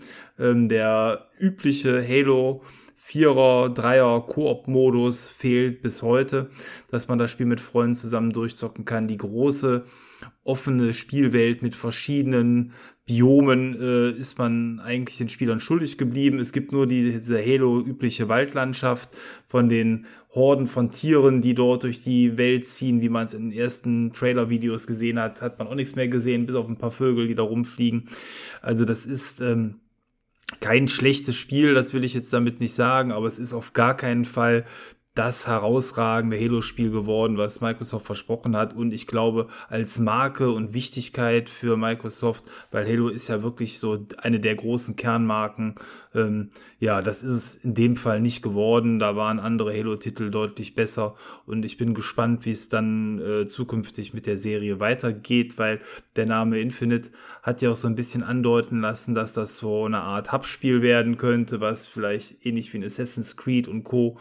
dann Stück für Stück weiter ausgebaut werden soll. Auch da habe ich nichts mehr von gehört. Also ich glaube, dass ähm, alle Hoffnungen, die mit dem Spiel verbunden waren, ähm, sich zum größten Teil nicht er erfüllt haben und man einfach nur einen, ich sag mal, im oberen drittelmäßigen äh, Shooter erhalten hat, der sicherlich Spaß macht und die äh, Spielmechanik von Halo natürlich natürlich auf eine gewisse Art und Weise auch unverwüstlich ist, aber es ist halt nicht das große Singleplayer-Spektakel geworden, was man haben wollte. Und ja, das ist schade. Also die, die haben ja einen Zehn-Jahres-Plan angekündigt, ganz groß, und davon ist äh, irgendwie nicht wirklich was zu sehen. Alle Features, die sie ankündigen, werden verschoben regelmäßig und ähm, ja, dann wird auch sowas wie der Splitscreen Koop, der seit dem ersten Teil Teil der Franchise ist, einfach mal so gecancelt. Und das ist schon irgendwie sehr, sehr traurig, dass äh, 343 das nicht irgendwie vernünftig hinbekommt mit der Marke. Ja. Das ist sehr schade. Ich meine, auf der anderen Seite muss man sagen, wir hatten eben über Last of Us und Co. gesprochen, die, die Sony-Marken haben, glaube ich, ähm, eine größere Strahlkraft für den Singleplayer-Spieler. Äh, und auf der anderen Seite hat Halo im Shooter-Bereich ähm, nicht die Strahlkraft, die ein Call of Duty hat. Ähm, das war mal so zum Start, dass das ja der Inbegriff des Konsolenshooters war. Das ist es mittlerweile nicht mehr, ähm, auch wenn es immer noch ein guter Shooter ist. Und ähm, insofern ist wahrscheinlich Microsoft auch in der Zwickmühle, da eben das Geld reinzusetzen, was ähm, Sony mit ähm, Last of Us oder God of War macht, weil einfach eben das, das Spiel nicht so viele Leute abholt. Das ist halt für die, die es mögen, super gut, aber es sind halt nicht so viele, die es mögen. Ja, aber wer denn, da gehen wir jetzt schon fast ins Philosophisch, aber wäre es denn nicht besser zu sagen, guck mal, das ist unsere Haus- und Hofmarke, das ist unsere, unser Aushängeschild, da dann mehr Energie und Ressourcen reinzustecken, um einfach auch wirklich wieder zu zeigen, hey, das ist unser Flaggschiff. Ja. Das das ist der Titel, weshalb man die Xbox braucht. Und es ist ein bisschen schade, dass das so gewandelt ist, weil ich würde jetzt sagen, dass zum Beispiel ein Forza eine deutlich stärkere Marke ist als Halo. Ja. Mittlerweile. Das äh, bestimmt, wobei auch ja Autofahren eher Nische ist, aber grundsätzlich ähm, glaube ich auch, dass mehr Leute gerne da mal reingefahren sind, als ähm, sich Halo angeschaut haben ich weiß es nicht. Ich meine, die Ambitionen waren ja da. Also diese riesige Welt und ähm, das alles so verbinden und verschiedene Biome dort äh, zu haben, all das äh, zeigt ja, was die vorhatten. Vielleicht hat man sich auch vergaloppiert. Ne? Das ist ja bei kreativen Köpfen dann auch schon mal der Fall, dass äh, sehr viel geplant wird und wenn es dann ernst wird, ähm, fehlt dann doch irgendwie die Zeit, äh, das alles, selbst wenn das Geld da ist, zu realisieren. Ich sag nur Star Citizen Hust. Äh, ja, so ist es dann halt. Aber gut, das soll jetzt auch reichen äh, zu einem Titel, den wir schon vor langer Zeit besprochen haben. Äh, wichtiger ist, warum du so kritisch warst, dass äh, das Ganze vor der, vom Release aufgenommen wurde. Ja, weil das GTA, die Defini Gesundheit, die. Definitive Edition in dem Fall äh, gar nicht so definitive war, wie wir gehofft hatten. Ähm, ja, ich war da sehr, sehr optimistisch und das hätte ich nicht sein dürfen bei modernem Rockstar äh, die sind mittlerweile ein sehr ekelhaftes Studio geworden.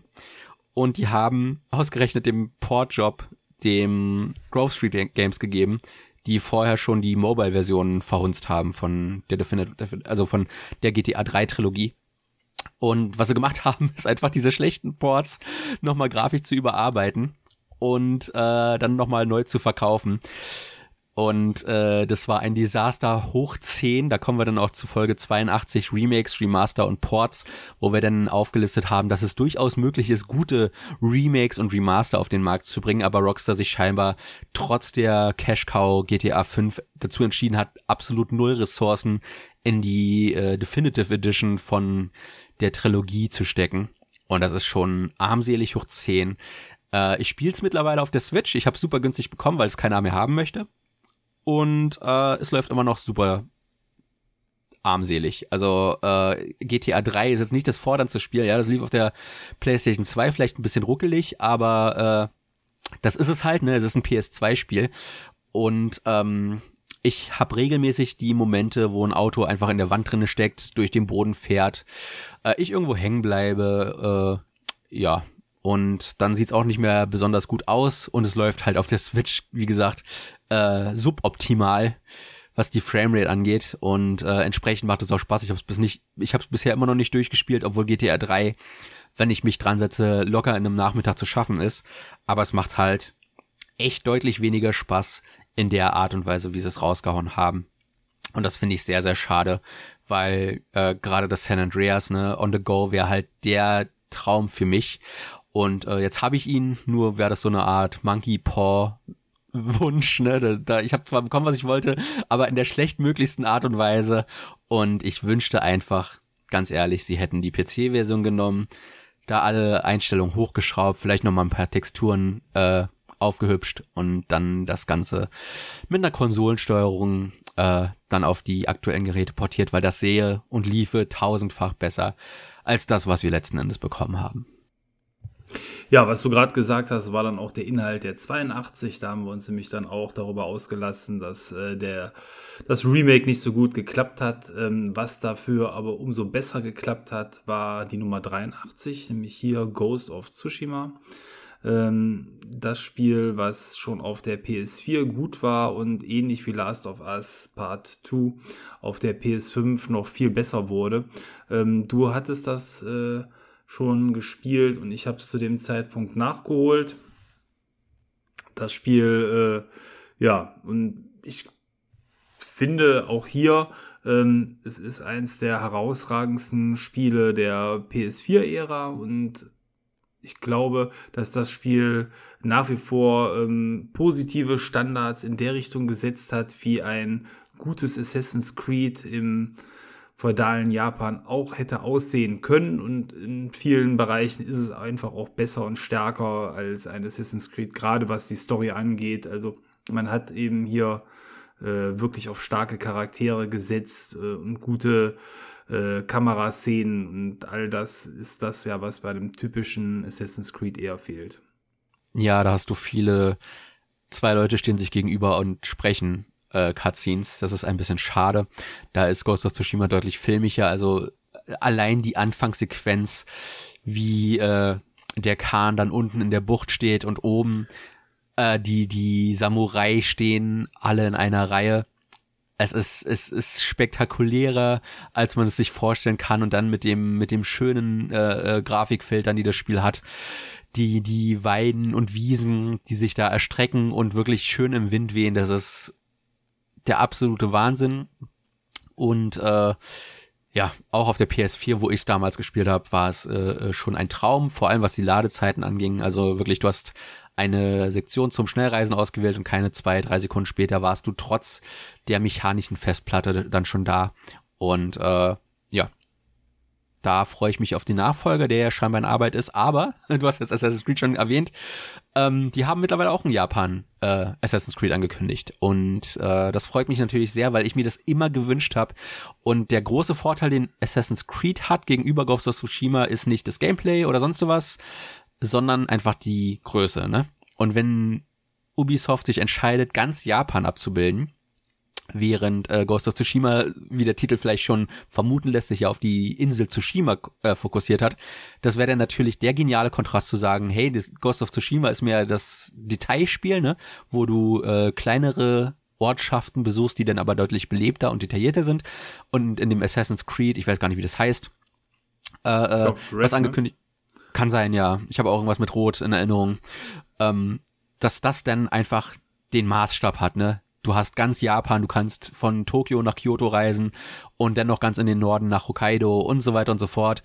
Äh, das wäre natürlich der Wahnsinn, dass man dann diese zwei Spiele in Tandem hätte.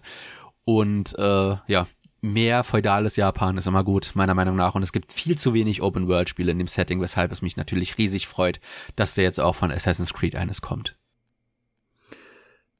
Ja, ähm, die 84 war eine Ausblickfolge auf das Jahr 2022.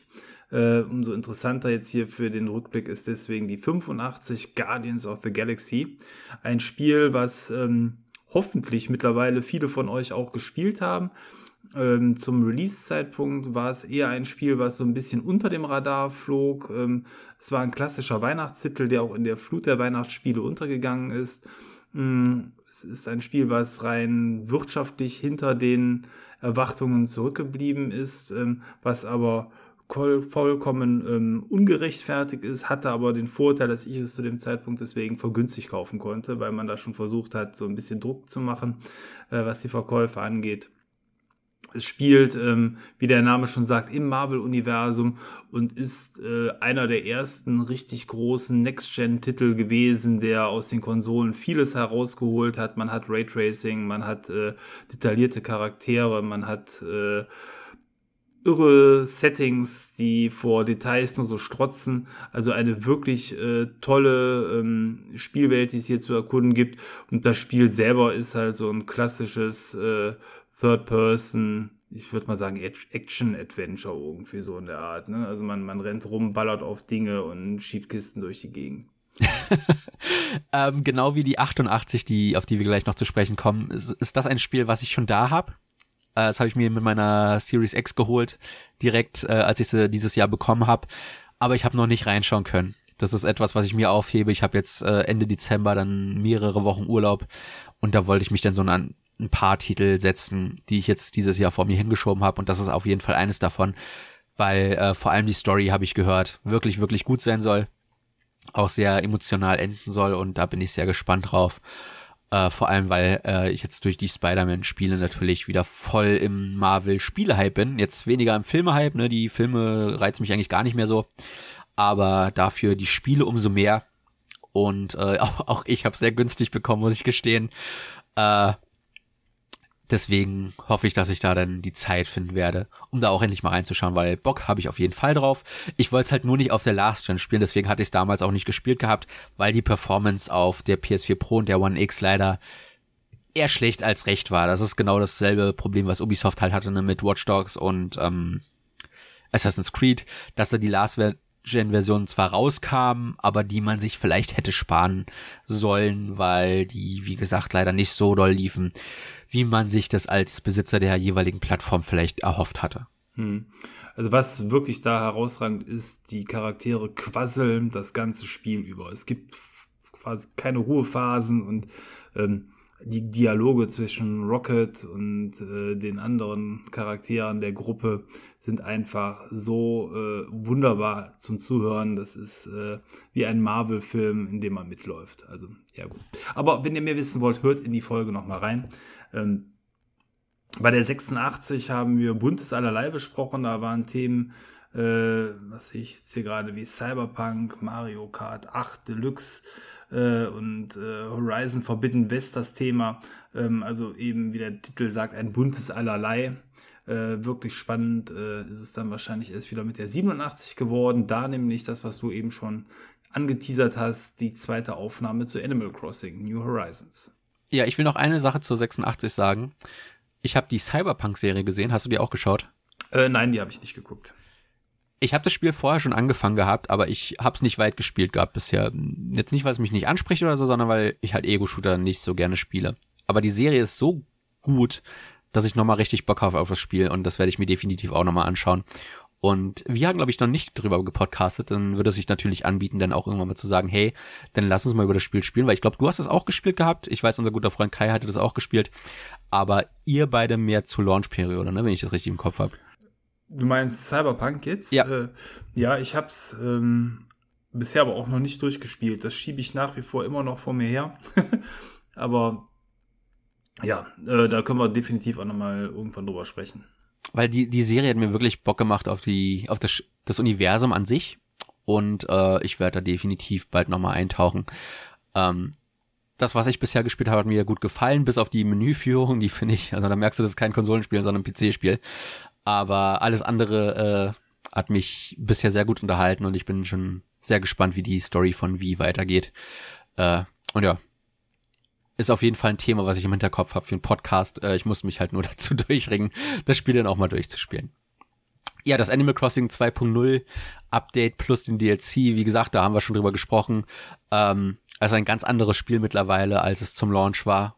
Und äh, es lohnt sich jetzt mehr denn je, in das Spiel einzusteigen, weil man einfach so viel Inhalt bekommt, den man dann über einen langen Zeitraum auch erleben darf, weil das ja ein Spiel ist, was in Echtzeit abläuft. Und äh, von daher äh, würde ich definitiv allen empfehlen, die sich bisher eher gegrämt dafür haben, sich das mal anzuschauen, ähm, ja, dem Spiel eine Chance zu geben, denn äh, es ist das einsteigerfreundlichste Animal Crossing, aber äh, es hat auch entsprechend den Content, um halt die Zeit, die es äh, für sich beansprucht, dann auch ausführlich zu füllen.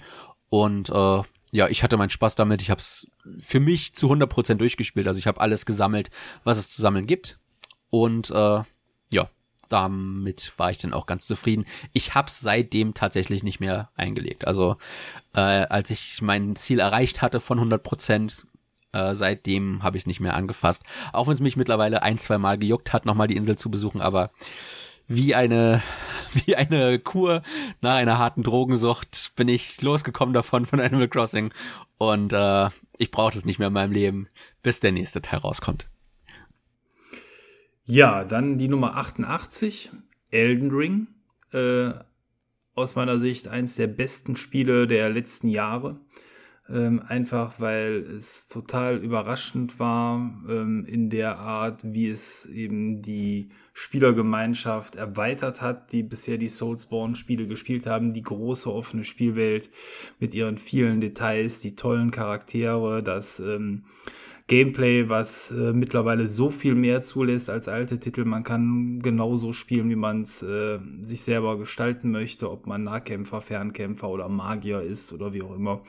Ähm, es steckt so viel in dem Spiel drin, wie in vielen anderen Spielen ähm, gemeinsam drin steckt, einfach weil die Spielwelt so groß ist und ja, also da ist From Software der große Coup geglückt mit dem Spiel und vor allen Dingen dadurch, dass es ja diesmal auch direkt von vornherein auf allen Plattformen erhältlich war, hat man auch alle Spieler ansprechen können. Also ich hoffe, das bleibt äh, so bei den From Software Titeln. Äh, wahrscheinlich wird es nächstes Jahr ein DLC geben, so wird zumindest äh, das Gerücht hochgehalten. Man hat per Data Mining schon irgendwas in den letzten Patches gefunden.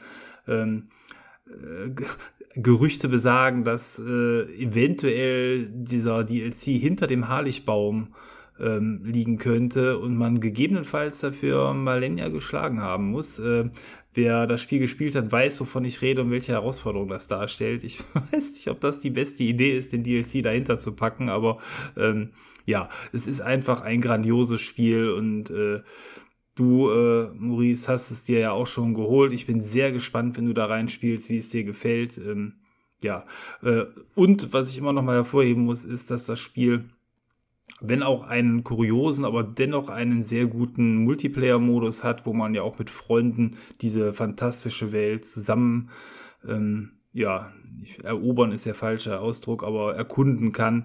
Ähm, das macht einfach an ja, an vielen Fronten sehr viel Spaß, das Spiel.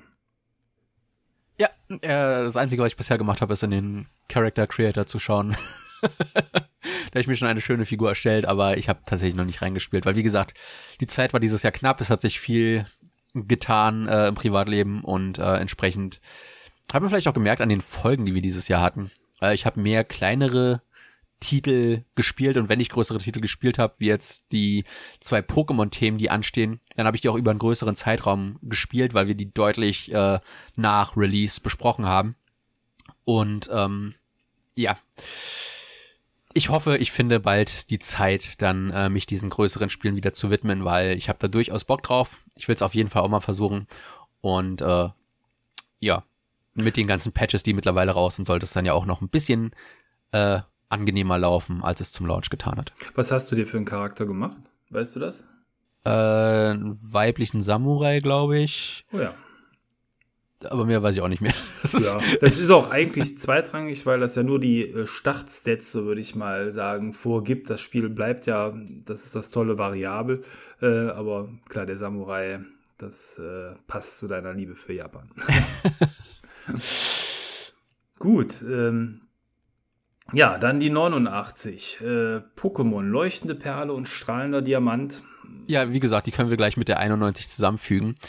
Äh, das tut mir sehr leid, dass ich dich da durch den Podcast mitgejagt habe, weil wir hatten ihn ursprünglich zu zweit aufgenommen. Ich war aber sehr unzufrieden mit der, äh, mit dem, was ich gesagt habe über die Spiele. Äh, ich war sehr, sehr oberflächlich äh, äh, an die Titel rangegangen und das hat mir, als ich den Podcast geschnitten habe, dann nicht so zugesagt, weshalb ich halt die äh, Folge zu den Remakes nochmal aufgenommen habe, alleine. Und den Podcast zu Legenden Arceus dann mit äh, unserem guten Freund Andreas, der das auch gespielt hat, obwohl er kein Pokémon-Fan ist.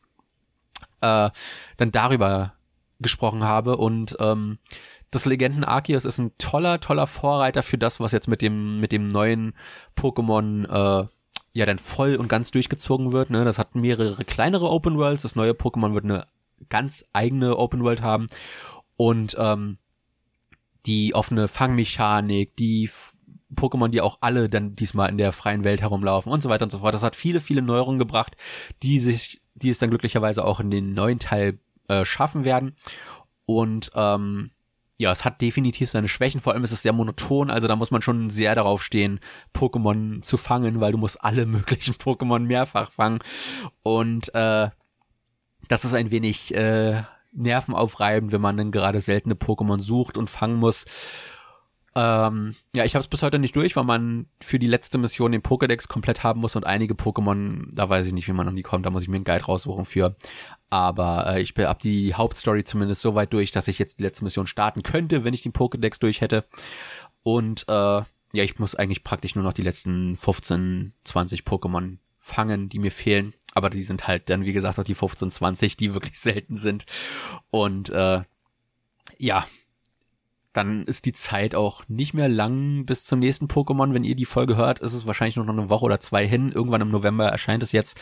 Und ich werde mir das dann zu Weihnachten geben. Äh, wie gesagt, da habe ich dann ein bisschen länger Zeit für solche großen Spiele und ich freue mich da auch schon riesig drauf. Also, wenn das Pokémon Legenden Arceus irgendwas geschafft hat, dann, dass ich mich riesig, riesig freue, den Schritt zu sehen, den Pokémon auch endlich geht, nämlich in die Open World.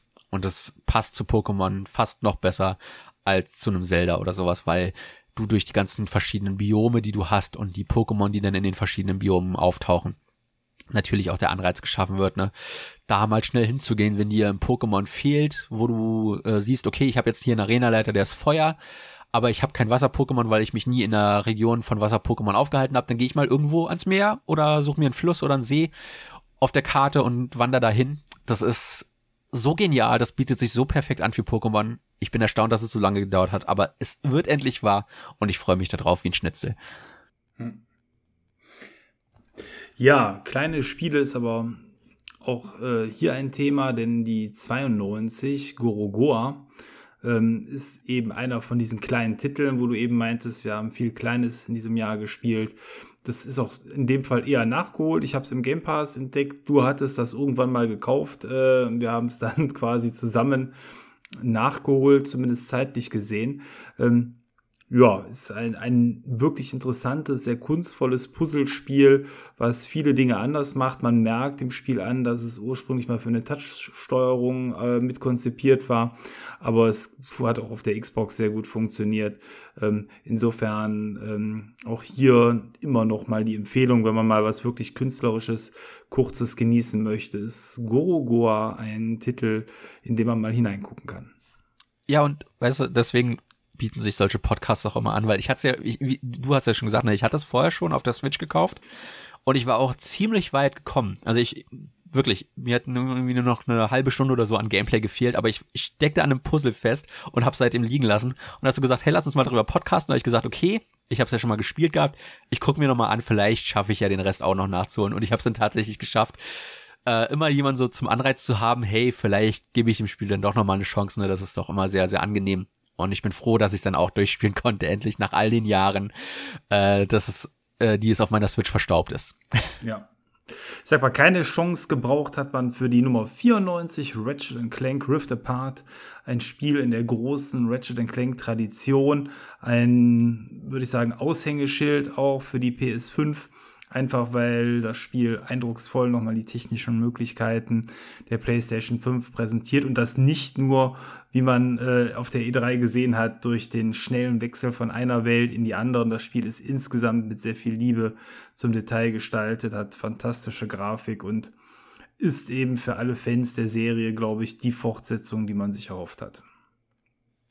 Auf jeden Fall. Ich bin aktuell mal beim zweiten Durchlauf dran, äh, New Game Plus, wo man dann auch normal seine ganzen Waffen noch äh, weiter verbessern kann. Den habe ich auch schon fast durch. Und äh, ja, es ist einfach eine optische Freude, eine spielerische Freude und äh, Red, mehr Ratchet Clank. Also immer her damit. Äh, Ich hoffe aber trotzdem, dass Insomniac erstmal die Spidey-Spiele zu Ende bringt. Da wurde ja auch schon der zweite Teil angekündigt und das Wolverine kommt noch. Also Insomniac ist aktuell, glaube ich, so mit meinem Lieblingsstudio, äh, weil die einfach konstant Content raushauen und der auch konstant gut ist. Also die letzten Spiele, die sie rausgehauen haben, von Ratchet Clank 2016 über Spider-Man, Miles Morales und jetzt das Rift Apart, haben mir alle durch die Bank durch gut gefallen und ähm, ich traue denen absolut zu, dass sie auch ein hammergeiles Wolverine-Spiel raushauen und äh, auf die Sequels der anderen Spiele freue ich mich auch alle. Also die sind echt ein Evergreen-Studio und ja, das passt perfekt, dass Sony sich die endlich nach all den Jahren dann doch gekauft hat, weil äh, ich glaube, die beste Zusammenarbeit hatten sie immer mit Sony und das zeigt sich halt auch in Spielen wie Spidey oder Ratchet Clank mit am besten. Ja, die letzten fünf Spiele brechen, äh, fünf Spiele sage ich schon, die letzten fünf äh, Episoden brechen nun an. Die 95 war eine Ausblickfolge. Wir haben ein wenig spekuliert. Spiele in zehn Jahren. Wir haben einfach mal überlegt, wie könnten Spiele zukünftig aussehen. Ist eine Folge, die sehr viel Spekulation beinhaltet. Äh, wir werden in zehn Jahren uns das Ganze nochmal anschauen und gucken, ob wir damit richtig lagen oder nicht. Äh, wer gerne ähm, einfach ein wenig herumspinnt und schaut, was könnte möglich sein, für den ist die Folge genau das Richtige.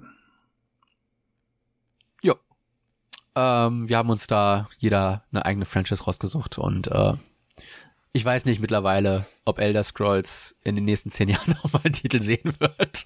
So wie Starfield sich verschiebt und verschiebt, aber man darf optimistisch bleiben. Genau. Ja. Äh, als nächstes kommt das Euden Chronicle Rising, ein äh, Kickstarter Prequel praktisch, ähm, denn das Kickstarter-Spiel ist eigentlich das 100 Heroes, angelehnt an die Suikoden-Franchise und da hat sich dann mittlerweile auch was getan, weil Konami tatsächlich einen Remake angekündigt hat der ersten beiden Spiele. Äh, da freue ich mich sehr drauf, diese Franchise dann auch mal nachholen zu können. Mit dem zweiten Teil, der wohl der beste der Reihe sein soll, also da kommt dann direkt auch der zweite Teil mit in dem Paket nächstes Jahr raus.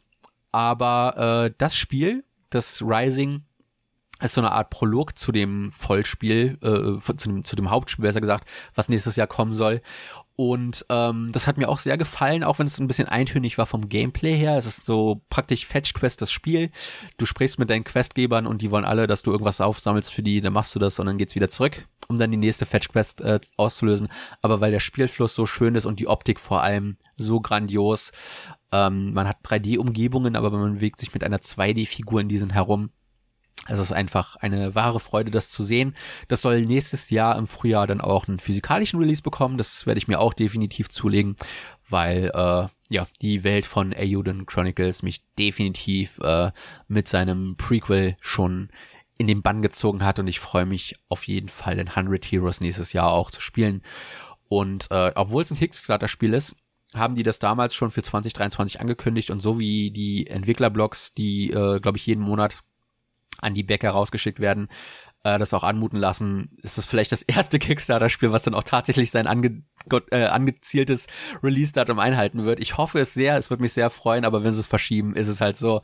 Aber bisher sieht alles gut aus für den Launch nächstes Jahr und äh, ich bin umso glücklicher, dass ich es mir damals für die PS5 vorbestellt habe, obwohl ich da noch nicht wusste, ob ich mir direkt eine holen werde. Aber ja, ich werde es dann direkt in der schönsten, schönstmöglichen Fassung spielen können und da freue ich mich drauf.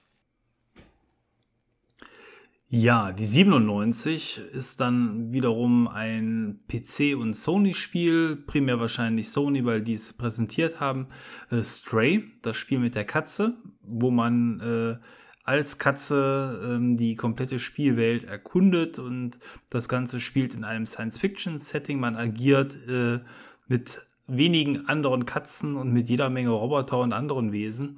Ähm, es ist ein Spiel, was dadurch interessant ist, weil es hier eine wachsende Open World gibt, die ähm, eben verschiedene Areale hat und ähm, man hier eben durch Erkunden und Rätsel lösen äh, vorankommt und es gibt auch wenige Action-Einlagen, die das Spiel garnieren.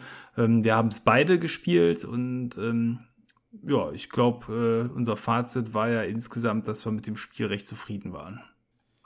Auch wenn es leider seine Macken hat. Ähm, ich wünschte mir tatsächlich, dass es mehr ein Katzensimulator wäre, als es tatsächlich geworden ist. Aber äh, ja, ich habe es trotzdem nicht bereut, es zu spielen. Und auch das hat mittlerweile einen physikalischen Release und ich ärgere mich immer wieder, dass ich mir Spiele digital kaufe, weil äh, das werde ich natürlich mir auch irgendwann nochmal ins Regal stellen müssen. Da habe ich Bock drauf. Ja, an der Stelle vielleicht auch ganz kurzer Exkurs. Äh, EA hat äh, letztens, es gab zumindest das Gerücht, verlautbaren lassen äh, oder laut darüber nachgedacht, den Release von physikalischen Spielen, zumindest in Europa, glaube ich. Äh, nee, nee, im, im deutschsprachigen, im deutschsprachigen Raum, Raum komplett einzustellen. Ähm, ja, was auch immer daraus wird, allein wenn solche Gedanken mal im Raum stehen, das zeigt schon, wohin die Reise geht. Ähm, ich bin mir nicht sicher, äh, ob das für die Sammler unter uns so der beste Schritt ist. Ähm, ich meine, ich kaufe mittlerweile fast alle Spiele eigentlich nur noch ähm, digital, einfach weil das aus meiner Sicht auf der Xbox ein paar Vorteile mit sich bringt, wenn man da alles in einem Account hat. Auf der anderen Seite ähm, bin ich auch Sammler und bin Fans zumindest traurig, wenn man so gar nichts mehr machen würde. Und die Gefahr besteht natürlich schnell, dass es direkt gar keine Collectors Editionen mehr gibt, in dem Moment, wo ähm, so der physikalische Vertrieb vielleicht insgesamt eingestellt wird. Ich bin gespannt, wo die Reise hingeht. Ähm, zu, ich sag mal, 95 Prozent würde ich selber tatsächlich mittlerweile nicht mehr vermissen. Ähm, aber die anderen 5 Prozent, da hänge ich dran. Da wäre mir zumindest wichtig, dass es da eine Lösung gibt für besondere ähm, Schachteln oder Editionen, das nach wie vor am Laufen zu halten. Ja, nee, ich bin, ich bin da traditioneller veranlagt. Ich habe das lieber im Regal stehen mit der Option, das dann auch auf anderen Accounts spielen zu können, äh, Freuden ausleihen zu können und so weiter und so fort. Äh, ich bin, ich meine, nur so bin ich in den Genuss von Spider-Man damals gekommen und Miles Morales, weil Kai mir immer seine Version ausgeliehen haben. Und äh, wenn das nicht mehr möglich ist, das würde ich sehr vermissen.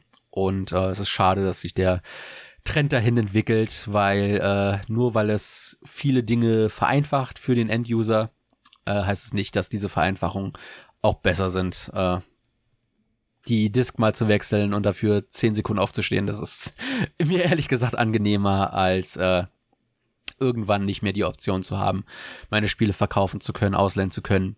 Äh, ja, da bin ich, wie gesagt, doch traditionell veranlagt. Ja, ähm, auch digital hineingekommen ist an der Stelle das Spiel der Folge 98, As Dusk Falls, ein filmartiges Spiel, was auch im Game Pass drin war. Ähm, in der Episode haben wir über das minimalistische Gameplay, aber auch über die gute Story geredet. Und ähm, ja, wie es so bei Story-Spielen ist, da will man jetzt gar nicht so viel zu sagen. Auch das Spiel hat von ähm, mir eine Empfehlung bekommen weil äh, ich schon finde, dass das äh, eben viele Dinge sehr gut macht. Man merkt im Spiel an, dass das von den, ähm, jetzt komme ich auf den Namen der Firma nicht, äh, auf jeden Fall, es ist ja von den Machern, die auch die ganzen PlayStation-Spiele mit Entscheidungsbaum gemacht haben. Insofern, äh, oder davon zumindest inspiriert ist. Äh, das merkt man an. Also das ist quasi ein, ein Spiel in der Tradition von Heavy Rain und Co., wo einfach eben Entscheidungen äh, sich durch das Spiel durchziehen. Äh, Quantic Dream heißen die. Äh, Quantic Dream, genau. Ja, also davon ähm, ich krieg's gar nicht mehr ganz zusammen. Ich glaube, ein Teil der Crew hat das gemacht, ne? Oder ein Teil der Mitarbeiter. Oh, da fragst du mich. Sowas. Ja, auf jeden Fall ist es stark davon inspiriert und das merkt man auch. Äh, wenn ihr das genauer hören wolltet, äh, dann hört in die Folge noch mal rein, weil zu dem Zeitpunkt hatten wir es auf der Pfanne und konnten da etwas besser zu erzählen. Ja. Und unser letztes reguläres Thema vor der 100 war dann Jack Move. Ich ich finde den Titel nach wie vor schrecklich und das merkt man auch in der Folge, wenn man die hört, weil ich andauernd Jack Moves sage, also ein S aus Versehen hinten dran hänge, was äh, dann doch falsch ist. Äh, aber ein Spiel, was absolut äh, vor allem für Fans vom klassischen Final Fantasy VII äh, sehr zu empfehlen ist, weil es sich davon auch scheinbar sehr viel äh, rausnimmt, aber das alles in eine wundervolle und butterweich animierte Pixeloptik packt, die ich in dem Detailgrad und der äh, Liebe zum Detail auch noch nicht so gesehen habe. Ein absolut tolles Spiel, was auch nicht äh, zu lange äh, Zeit beansprucht. Also man kann so locker in acht bis zehn Stunden durchspielen.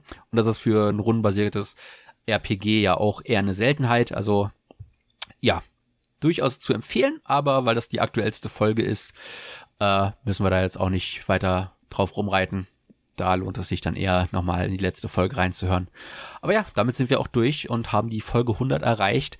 Äh, das war ein, ein interessanter Rückblick, vor allem weil halt, wie gesagt, auch viele Spiele äh, sich sehr geändert haben in der Zeit, wo wir die ursprünglich aufgenommen haben, äh, bis zu jetzt. Und das wird, glaube ich, auch in Zukunft weiterhin so sein. Also ich kann mir durchaus vorstellen, dass jemand, der dann in naher Zukunft äh, eines der Spiele, die wir jetzt so in den letzten äh, sechs bis zwölf Monate besprochen und gespielt haben, sich dann anschaut in naher Zukunft, dass die dann nicht mehr ganz so sich darstellen, wie wir es vielleicht im Podcast besprochen haben.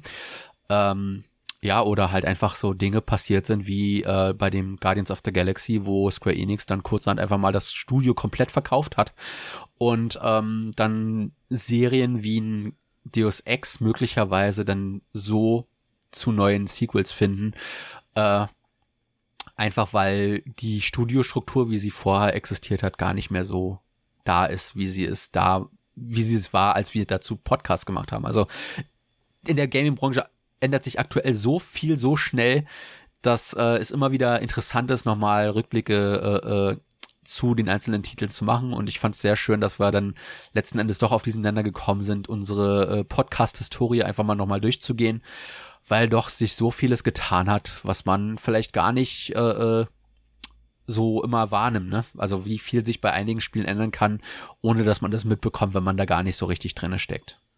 Richtig, richtig, ja. Ja, also mir hat es auf jeden Fall sehr viel Spaß gemacht, da nochmal die zwei Folgen, äh, die in zwei Folgen die 100 Episoden sich anzuschauen. Und ja, ich bin gespannt, was die Zukunft bringen wird. Was auf jeden Fall kommen wird, ist ein Jahr 2023 mit vielen neuen Spielen. Das ist jetzt auch nicht mehr so lange hin. Und äh, insofern, ja, freue ich mich auf das, was da kommt. Vielleicht kommt Star Citizen ja endlich nächstes Jahr. Wer weiß. Ich, also, ich rechne mal nicht damit. Ich auch nicht. Hoffnung stirbt zuletzt. Und die Hoffnung stirbt zuletzt, genau. Okay, ähm, ja, dann sag ich schon mal vielen Dank fürs Zuhören. Das war jetzt noch mal eine längere Folge. Umso besser, dass wir das in zwei Teile geteilt haben. Ähm, ich hoffe, ihr wart gut unterhalten in der Zeit und dann hören wir uns schon bald wieder. Ciao, euer Thomas. Ja, auch von mir macht es gut. Bis zum nächsten Mal. Euer Maurice.